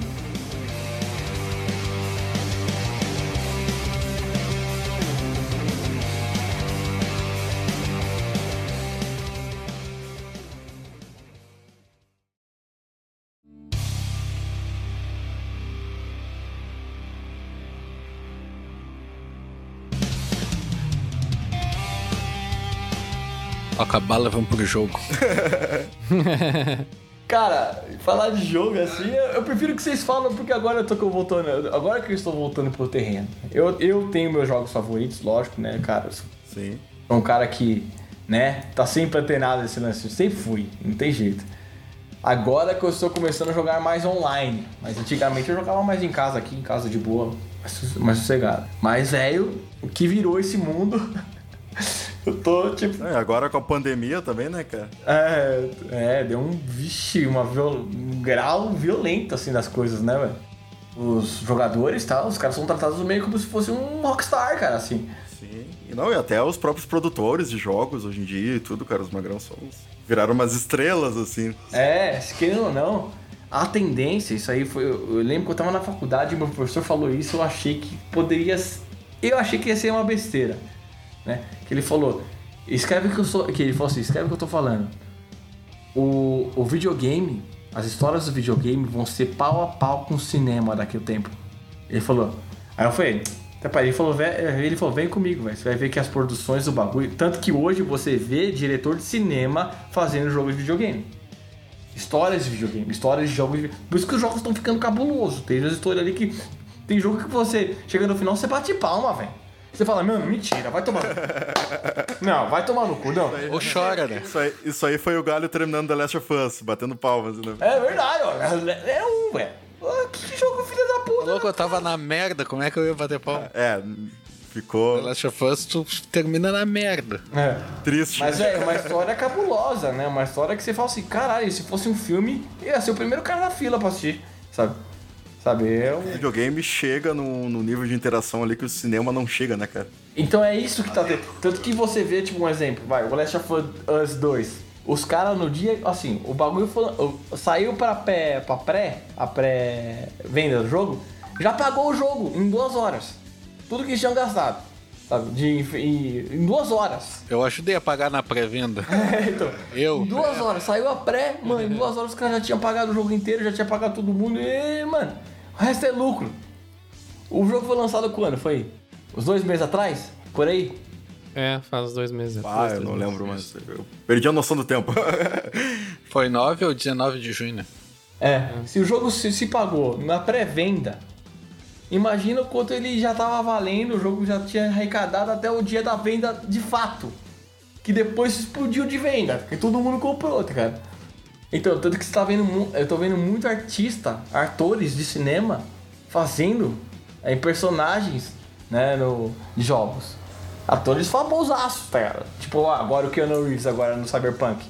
Vai ter o Keanu Reeves, velho. Essa é minha, Essa é minha área, hein? Sabe? You're breathtaking. Essa é minha área, eu, eu pesquiso todos. Ah, é, o, o Galho, ele é especialista em saber quem são os dubladores, os. Sério? Cara, os atores que fazem motion capture, cara, diz o jogo, ele sabe todos, assim. Ele... é Caralho, que do caralho. Não, especialista, o André deu uma exagerada, mas eu, eu dou uma pesquisada forte. Ele né? sabe quais jogos fizeram, sabe se o ator já fez filme, série e tudo, tá ligado? Sim, mas, mano, só. E tem vários atores bons, cara. Vários atores que você fica, caralho. Nossa, mano. Porque é, o cinema, querendo ou não, o cinema americano é um bagulho muito fechado, tá ligado? Então talvez o cara não tenha. não se enquadrou nos padrões do cinema americano e o cara vai pra esse meio. E o cara se consagra no jogo, velho. Sabe? Um exemplo disso mesmo é o cara lá do GTA que era que fazia o. Como é que é o nome dele? Trevor? Trevor. Isso, Trevor. Mano, o cara que fez o Trevor, o cara não anda na rua. O cara não consegue andar na rua. Porque vem, mano, um monte de gente. Ah, ah, tá, o cara virou celebridade, velho. E o cara foi. Ele falou numa entrevista lá que ele falou: Eu fui um dos caras que cheguei lá pra bater na porta de, de Major, de, de cinema. E os caras falaram: Não, mano, desse jeito aí você nunca vai ser um ator. O cara foi lá fez Agora um... eu já, vi ele, eu já vi ele fazendo participação em filme, Em filme, porque o bagulho o jogo virou, né mesmo? literalmente. Sim, a, a mulher que faz a Ellie lá, Ashley Johnson, ela trabalha naquela série Blind Spot. Bate, bate. Se você já viu. Sim. É legal. Eu olhava, eu olhava Blind Spot aqui, eu, cara, eu conheço essa voz, eu Conheço a mina de algum lugar. não sabia de onde é que era. Daqui a pouco ela falou um negócio, eu, cara, é a ele, tá ligado? Aí fui pesquisar e era a mina, tá ligado?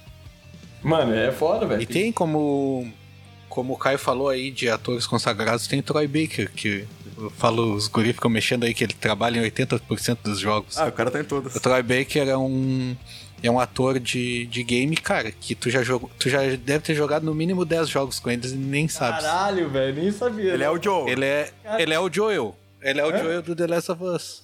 Mano, que fudido. Ele é o. o- Ele também tá faz a voz. também. Cara, cara, sei lá, a lista é gigante. Cara, ele tá no Uncharted, ele tá no, no- Ele é o Joel do The Last of Us. Ele tá em COD, ele tá, eu acho que na metade.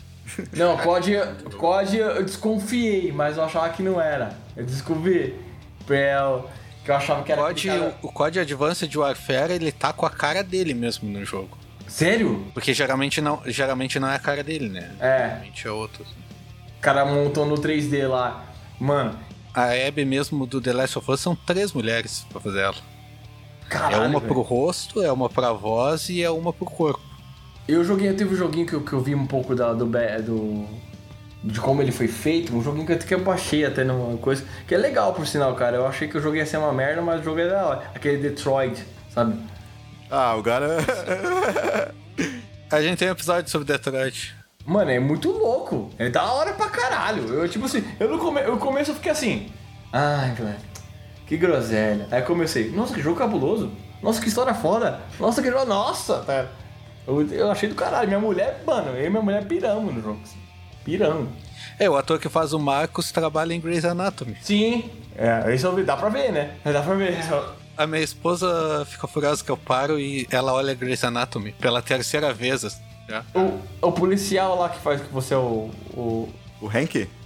É, então, ele é um ator que eu esqueci o nome dele. Já fez vários filmes. Uma porra de filme. É, ele é famosão É. também.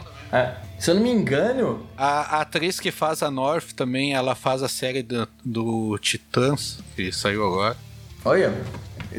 Aí eu vi, o é muito tem, no making off, quando chega no final, ainda tem um making offzinho lá dos bagulho, né? Aí eu fui vendo os bagulho e falei, mano, olha que cabuloso, velho. E é, mano, é puta num. É gigante. Hoje o mundo dos games, assim, mano, eu acho que o bagulho é monstruoso, velho. Monstruoso. Hoje eu mesmo tava sendo o Gal, o Gaulês lá apresentando o CS lá, que tava tendo Fúria contra o Genesis lá dos States. Mano, a quantidade de propaganda, primeiro de tudo, a quantidade de propaganda que tem na porra do bagulho, você já fala assim, vai se foder, tá ligado? É, e mano, e o cara tá jogando aqui, ó, tem um técnico de pé aqui, ó, falando, mano, entra pela B2, vai, se foder, eu não era assim na minha época, tá ligado? Cara, o próprio Gaules, ele ajuda uma galera, assim, paga faculdade, já deu apartamento. Ele era, porque ele é- era um mito, assim, não sei se ele deve, ter, deve ser até hoje, cara. Não- faz muito tempo que eu tô fora.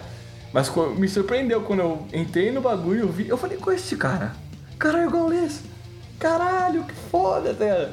Tipo, e o cara, quando jogava counter, era o mito, assim, do bagulho, tá? Era, era o. É, hoje ele não joga, eu acho que não joga, mas ele é o mito da stream, né? É, É que ele tá aqui com 5.582 pessoas agora. apenas. Cara, ele já bateu vários recordes, assim, mais de 400 mil, mil assistindo ao mesmo tempo, tá ligado? Ele é top, assim, na stream. Cara, a história dele é bem foda. Eu não conheço muito da história, eu conheço mais do lance do counter. né? Eu sei que na época do counter o bicho tinha os vídeos dele. É, não, depois do. Pô, ele passou umas perrinhas depois do Counter, do Counter Strike. Passou umas perrinhas foda até crescer de novo no stream. É bem foda. É, mas tudo, é, todo mundo, né, muito cara? Quem, quem nunca, né, cara? Todos, acho que se você não tem um. Talvez até pra você cair na real, às vezes isso aí acontece, né? Tipo assim, quando você tá lá em cima aqui, pá, tá beleza? Você acha que você é o super-homem, né? Aí você toma um roda e você vê que você é mero mortal, tá? Aí, então, aí, te, aí bota, né, você no trilho de volta. Porque às vezes a, a fama, né, é é uma coisa que, a, que apaga a pessoa por dentro, assim, cara. Se você não tiver a cabeça por no lugar, velho, você, você some, cara. Você não é mais aquela pessoa, sabe? Você é aquele personagem, sabe? Não É bem fácil perder, né?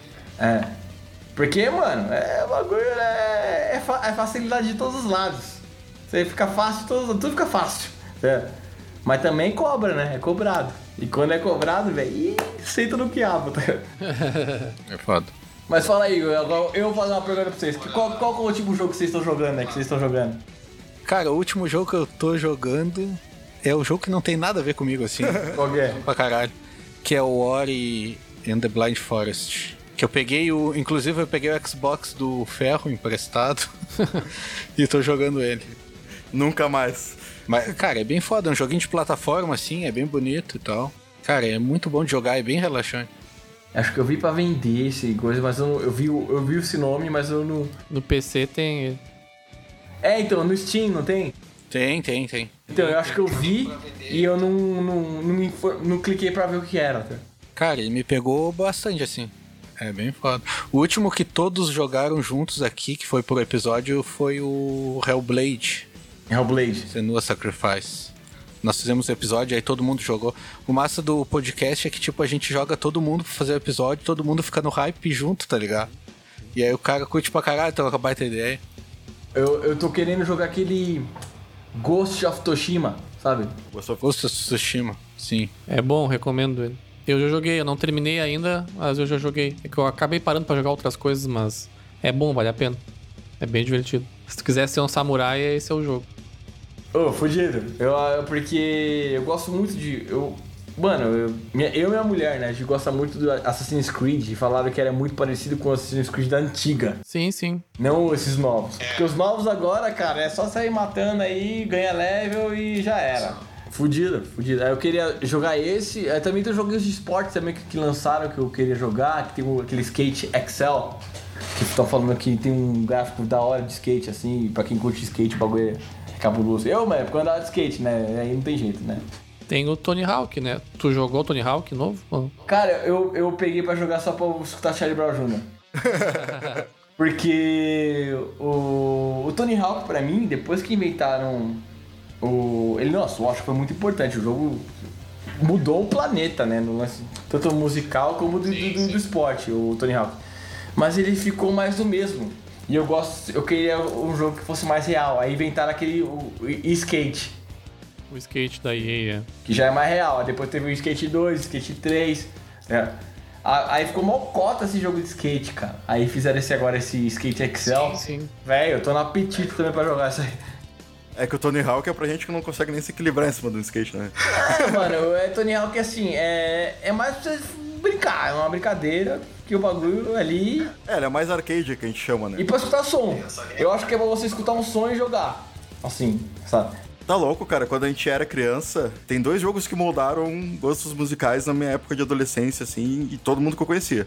Que é, foi Tony Hawks e Guitar Hero. Mano, pode crer, mano, os caras é revolucionário, velho. Eu conheci metal e rock por causa de Guitar Hero. Mano, a Activision os caras ganham dinheiro pra caralho, vai se foder, hein, mano. É Call of Duty, é Tony Hawk, é. Mano, é Crash, Bandicoot. é Os caras, mano, vai tomar no cu, velho. E é só tipo um jogo que os caras assim, ó. Vamos fazer um jogo que vai explodir? Vamos, explode. Não tem jogo que faz assim, ó. Uma merda. Não tem. É o jogo que mais bosta dos caras fala assim, ó. É legal. É o jogo mais bosta dos caras. É foda, velho. Eles pensam, vamos fazer um jogo e já explodiu. Só não pensou já É, mano, é, ali os caras são triardários, velho. Eu não. É que a Acti- Activision é antigona, né? Acho que a Activision é desde o Mega Drive ali, né? Desde- Então não é uma empresa. Mais até, acho que é de 78 ou 79. Sério? Caralho, velho. Eu acho que o, o Pitfall é da Activision, não é? Caralho! Não, eu acho que é da Alkine o Pitfall. Eu acho que é da Alkine. Não, é da Activision, até pesquisei aqui. Caralho, mano! Vale jogou o Pitfall no. O Galho jogou Pitfall no lançamento aí, pela idade dele. Ó, a, segundo o Wikipedia aqui, ó, a Activision foi fundada em 1 de outubro de 79. é. Caralho. Caralho, velho. Eles são das mais antigas. A. Ubisoft é das antigas também, acho que década de 80. A Ubisoft, a Ubisoft é anos 80 também. A Ubi é velha também. A Ubi é dos anos 80, eu acho. Eu não- acho que não tinha nem aquele videogame, aquele telejogo ainda. Sabe? Que é uma caixa. É, mano, já viu esse videogame? Era uma caixa de madeira com os cabos que, mano, era um primórdio do Atari ali, tá? Foi antes do Atari, tá? Então, mano, e o bagulho era uma caixa. Era uma caixa com os cabos. E vai. tá? E o Pong aquele. Vai, eu joguei nesses daí na, na época. É, eu, eu, eu não, No tava, não tava nem vivo ainda. Pô, vocês estão no hype pro PS5, vocês não sabem o que foi o hype pro Nintendo. Ô, pode crer. Eu comecei a jogar videogame na época do Odyssey. Lembra do Odyssey? Que é minha. Era uma evolução do eu Atari. joguei, eu tinha o Odyssey. Também não era nascido. O Odyssey tinha um teclado, né? Eu não lembro se o Odyssey era do teclado, não era? Bah, era um teclado que ele era o primeiro touch, assim, só que o touch era sentando o dedo, assim. Era um Pace bem. Lembra do Pace bem que você tinha que sentar o dedo também? Então, Aí você tinha, mano, e, e foi, tinha o joguinho da. É porque não era touch, eu acho, ele era. Tu tinha que apertar Sim. o videogame mesmo, tá ligado? Só que ele, as telas eram só desenhadas. Tinha uma, mano, tinha uns joguinhos legais ali, tá ligado? Aí depois, né, veio os. Os, os, os videogames de, de 8 bits e tal, que a Nintendo, quando, mano, quando a- eu lembro quando eu lembro exatamente quando, quando eu vi o lançamento aqui no Brasil do, do Super Nintendo. Eu era moleque, devia ter uns, sabe, 5 anos de idade, 4, mas eu lembro do bagulho, propaganda na TV, Super Nintendo, aí Mario, Sim, Super sim, Mario. era bem forte, né? Uma coisa que me marcou foi o, o meu primo chegou pra mim e disse: Cara, tu viu que chegou na locadora nova lá, um videogame novo, Super Nintendo? Cara, os personagens falam. Era, tipo Falou isso. assim. Era. Cara, Hoje, hoje os personagens falam contigo no Detroit. é, então. A, a mina vira pra ti e segue falando contigo. É, foi foda. Eu lembro, eu lembro também quando lançou é o foda. Mortal Kombat, cara. Quando lançou o Mortal Kombat, que era só pra fliperama, depois foi pro, pros videogames, né? Nossa, fazia fila. Eu lembro que tinha no Shopping Center Norte aqui, tinha uma área de, de fliperama. Fazia uma fila, velho. Uma fila pra jogar. um- E só tinha um. Um fliperama, um do Mortal Kombat só. Então fazia uma fila. Velho, tinha nem que comprava ficha a rodo só pra não sair do lugar. tá? Só chega, ficava lá. Street Fighter também, né? Street, Street é, mano, é, ele- Street o primeiro não foi tão bom, né? Mas o segundo fez. Nossa! É, o segundo é que estourou, é. Era foda, cara. o bagulho- e, mano, se você for ver a evolução do videogame, né, velho? Se você catar assim, quando começou a pegar fogo mesmo, foi de 85, né? E em menos de 10 anos já tinha o PlayStation, cara. E em 95 já tinha o PlayStation. Em 10 anos, o bagulho foi uma evolução que você fala, caralho, tomar no cu, Absurdo, né? sabe? É absurda. Hoje, hoje em dia a evolução é muito mais devagar do que era, né? É, tenta mais devagar. Olha, se tu pega um jogo do Play 4 e do Play 5, cara, tu tem que olhar muito pra ver uma diferença. Assim, de, tipo, de relance, sabe? É que é, geralmente os primeiros, os primeiros jogos vão ser assim, né, velho? Depois que os caras vão pegar pesado. É que tu tinha, tu tinha um range muito grande pra evoluir também, né? Hoje em dia tu evolui da realidade pra. Não tem como. É, então. Já, o bagulho já tá tipo assim, mano. Por que, que o cara vai, vai- ter que botar 4, 4D? Vai ter que voar água na tua cara? É tipo, tu, é, tu sair do 2D pro 3D ali, tu tinha uma baita margem. Tu sair do PS1 pro 3 ali, cara, tu tinha muita margem. Hoje em dia não tem muito, cara. Tu olha o bagulho tá- já é perfeito. Tu vê The, The Last of Us mesmo, os caras tem. Tipo, cada personagem tem, sei lá, 7 mil animações, tá ligado? Nossa, pode crer. Imagina, mano, pra, pra você. Eu nem imagino como deve ser, cara. Como os caras fazem um esquema de compactação pra botar isso no bagulho no. Ou se é um, um código puro e o próprio, o próprio videogame processa, tá? Porque, mano, é muita informação, tá? É, é muito detalhe, É, tá? hoje em dia tem várias camadas, né? Tem as engines aí, tipo, cara, cada jogo é feito uma engine diferente. É, mano, aí você fica, caralho, vai tomar no cu, tá? E tem jogo ali. Tem, que nem um exemplo, quando lançou aquele Red Dead, Red Dead Redemption 2. Mano, mano, comprei, comprei logo no lançamento, porque eu tinha jogado o primeirão, eu gostava muito do primeirão, né? Comprei o bagulho. Mano, quando, quando eu pensei que o jogo ia acabar, que eu falei, ah, agora acabou, né? Não. Que. Aí você já começa a jogar com. com. Caralho, sempre esqueci o nome dele.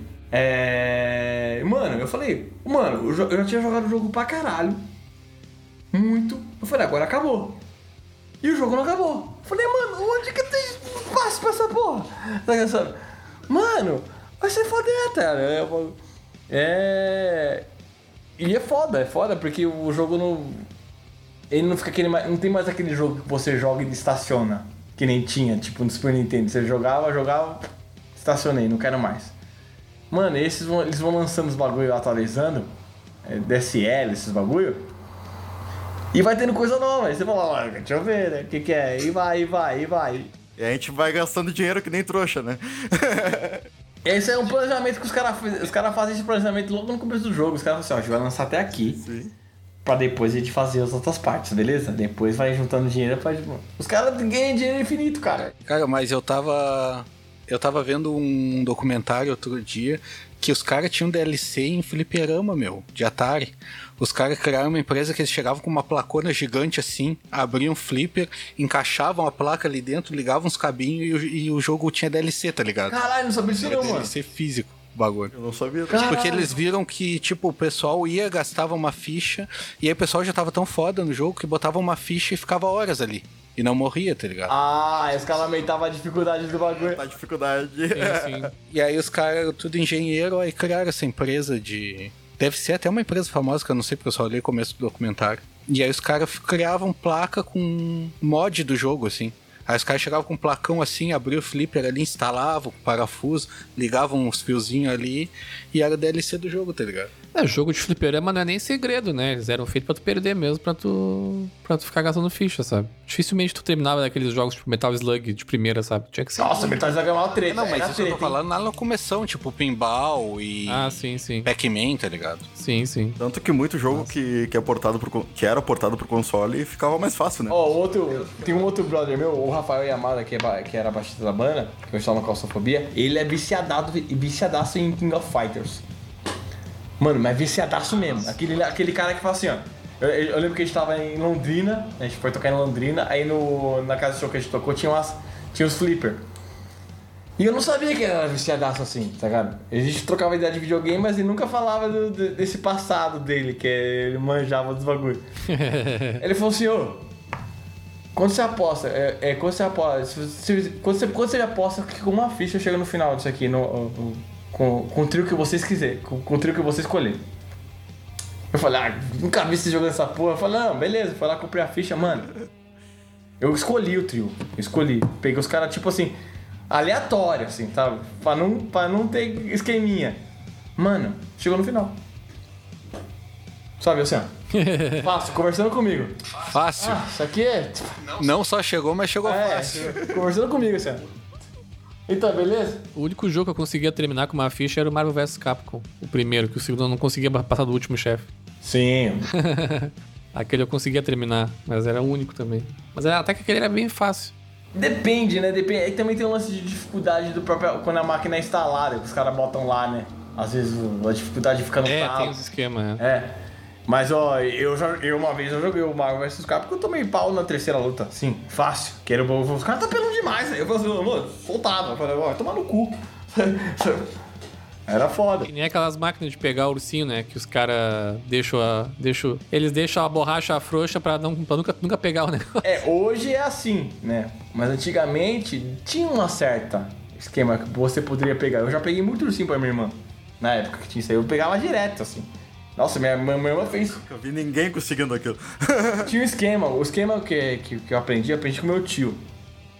Tipo, você tinha que ver é, sempre a parte maior do, do bicho tem que estar pra cima. Ela não pode estar perto de nenhuma outra coisa. Se você chegasse lá na máquina e olhasse tinha uma parte grande pra cima e não tinha nada atrapalhando, já tinha uma chance. Aí na hora que você jogava, o que você tinha que fazer? Você tinha que olhar na parte da frente e na parte lateral da máquina.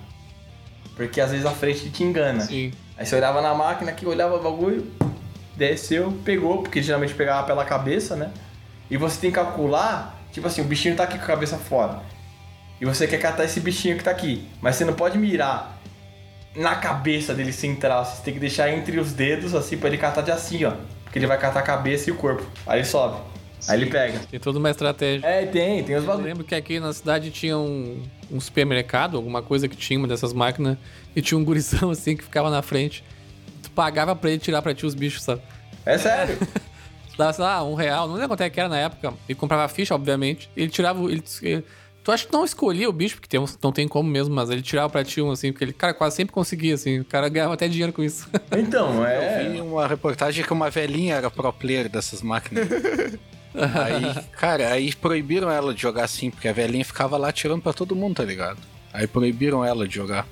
Tá vendo? É que quando eu pego o bagulho, quando eu pego o esquema, Player do rolê. pega o esquema e já era, velho. Por isso que tem que ter essas DLC aí.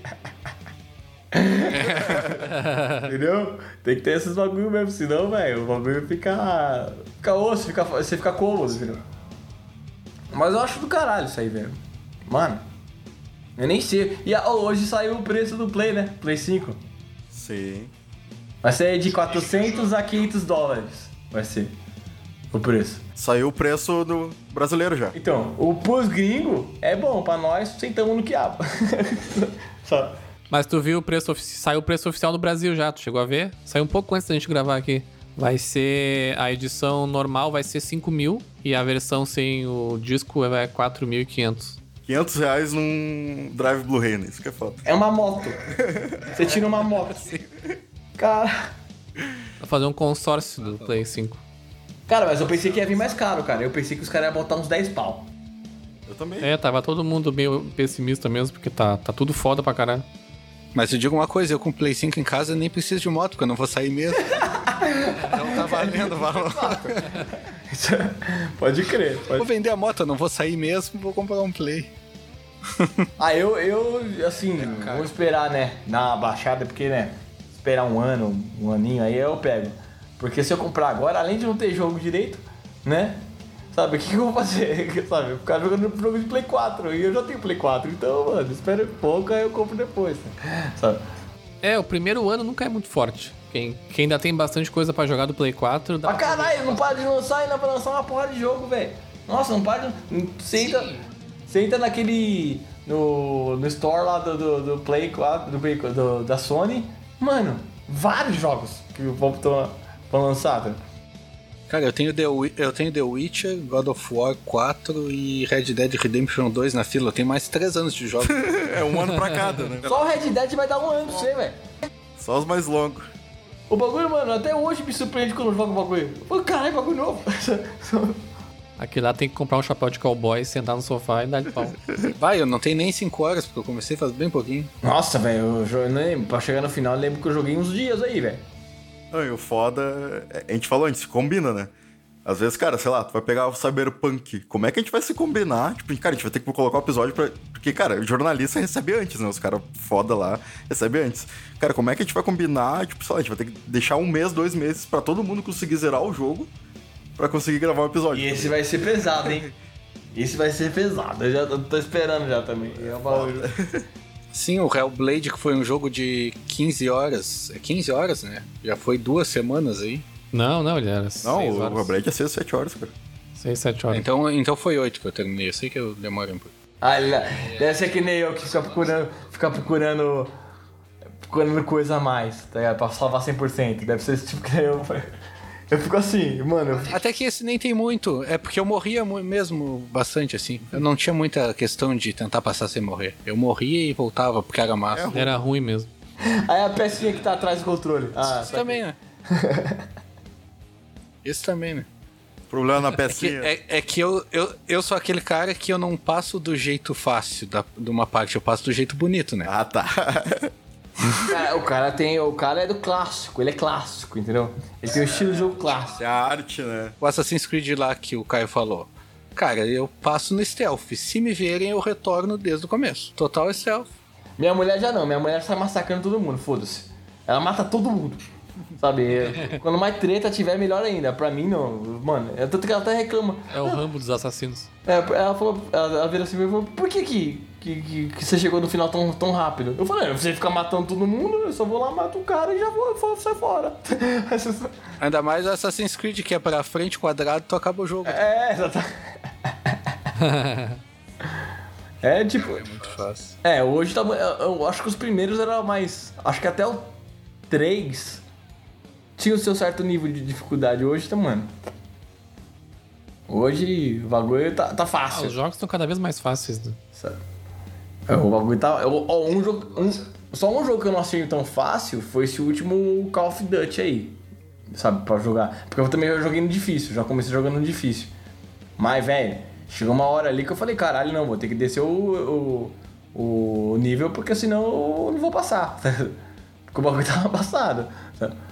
Mas é. Foi dos únicos, assim, depois de anos, assim. O Red Dead mesmo eu não tive dificuldade nenhuma, cara. O bagulho, nossa, tranquilaço, esse jogo tranquilo. Mas é legal pela história, assim. A história do bagulho é cabulosa. Sim.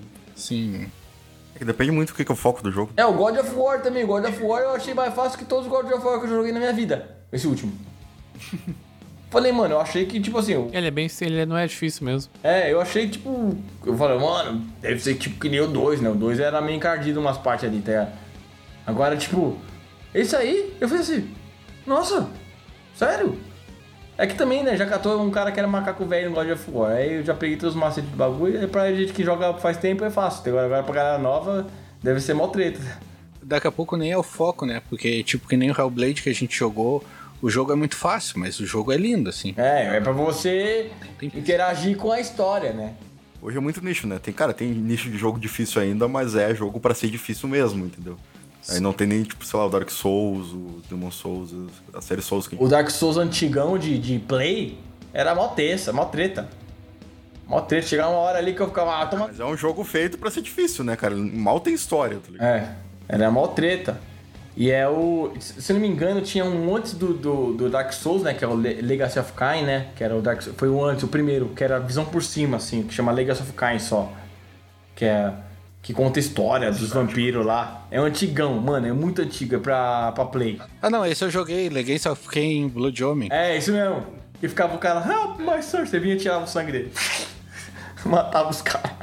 É, tu batia, tu batia nele e o vampiro sugava o sangue puxando pelo ar, assim, vinha voando. Esse jogo era mal treta, velho. Esse jogo era, nossa, eu lembrei meus brothers, a gente virava, a gente falava, não, a gente ter que passar essa parte porque não é possível, velho. A gente é muito burro.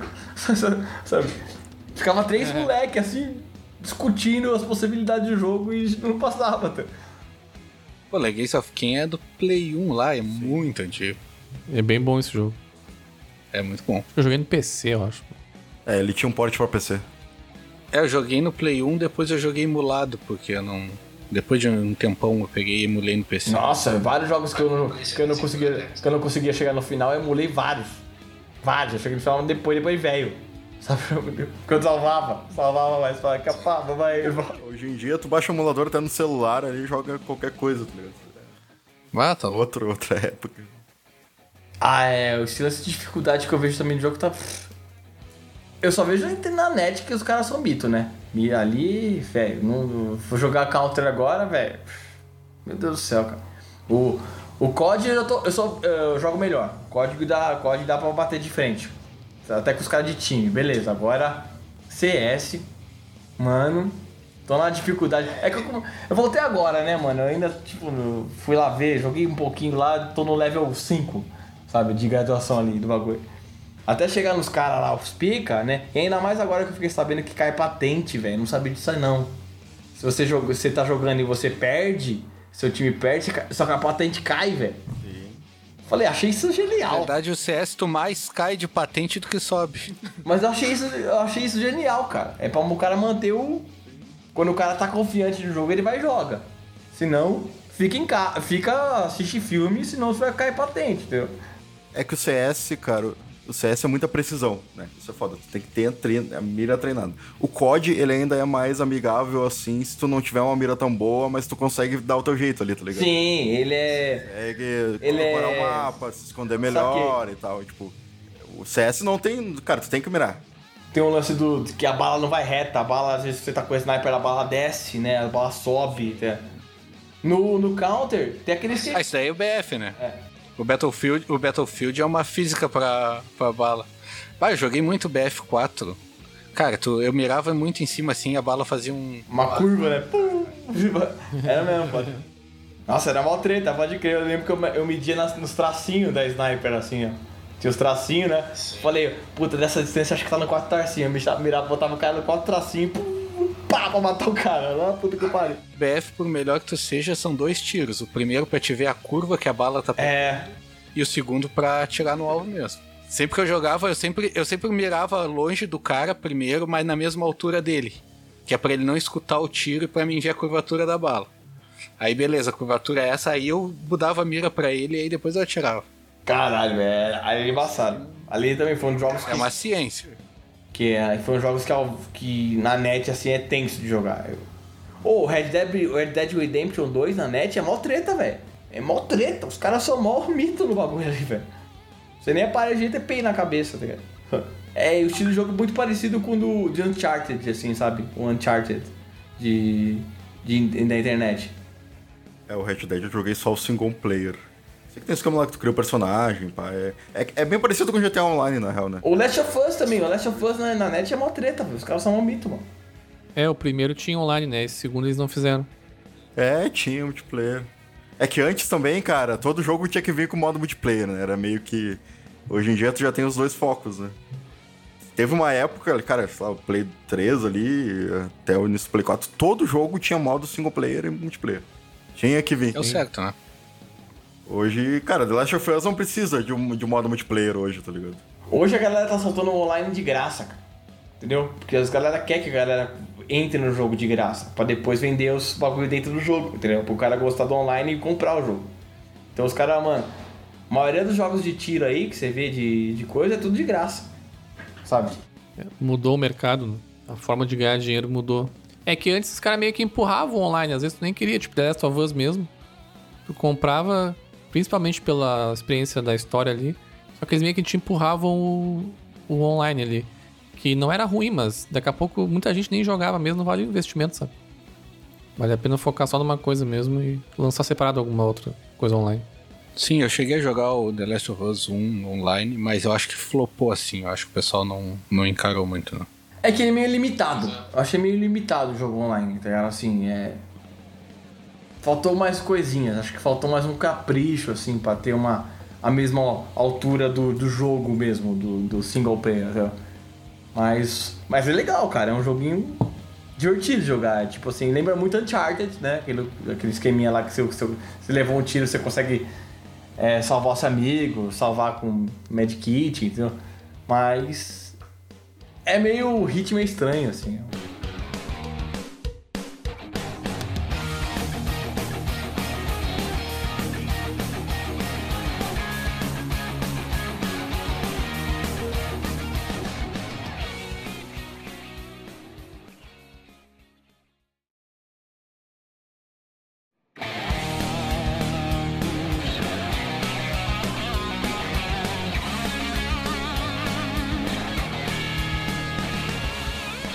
Fechando o episódio aqui então, depois desse papo do caralho que a gente teve com o Caio.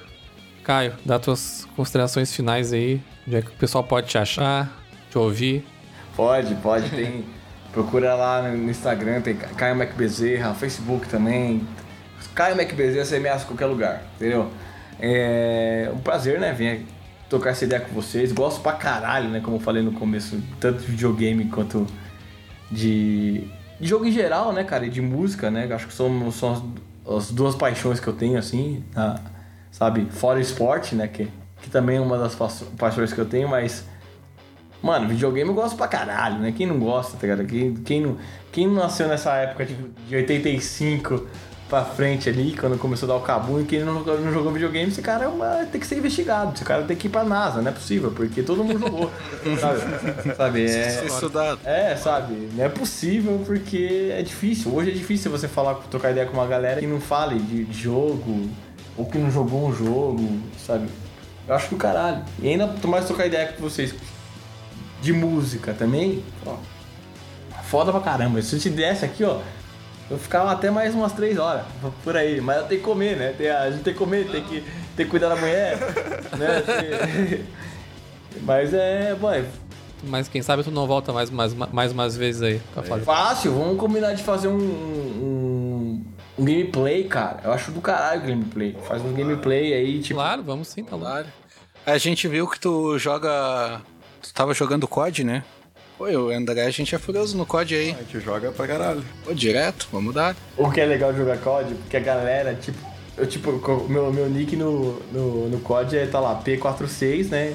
Da, da, da, da, da- do clã ali, que é da banda. E cara, o Mac Bezerra, mano, é muito louco. Eu tô jogando várias vezes assim, e os caras, ah, não acredito! Puta que eu pariu! Não ganhei meu dia! Vou até deixar você me matar! Os caras, mano, mano. Aí, Já aí ganha uma colher de chá, né? Aí eu postei esses dias que eu ia voltar. a Deixar de jogar. matar é boa. É, eu vou- postei esses dias que ia O jogar. pessoal já falou que quer stream disso aqui no chat. Vamos fazer. Vamos dar, vamos dar. Aí eu teve um. Eu postei esses dias que ia voltar a jogar CS, né? Nossa, mó galera mandando inbox. Ó, me adiciona aí, que não sei o que, vamos jogar junto, pô. Eu falei, calma, eu vou você, eu vou treinar. Quando eu ficar bem pra, ficar, pra jogar na internet mesmo, aí eu jogo. Porque por jogar pra internet pra passar vergonha é osso, né? Tem um nome a zelar, caralho. Então, então sabe, é, eu prefiro né, dar uma estudada pra jogar melhor, cara. Vai demorar, né? Porque eu tô com um nível muito baixo dos caras, velho. Não pode jogar no Deathmatch, ok. Né? Agora pra jogar no, no, no competitivo ali, compe- competitivo ali, velho. Ali é. Tem que comer muito arroz e feijão ainda. Massa.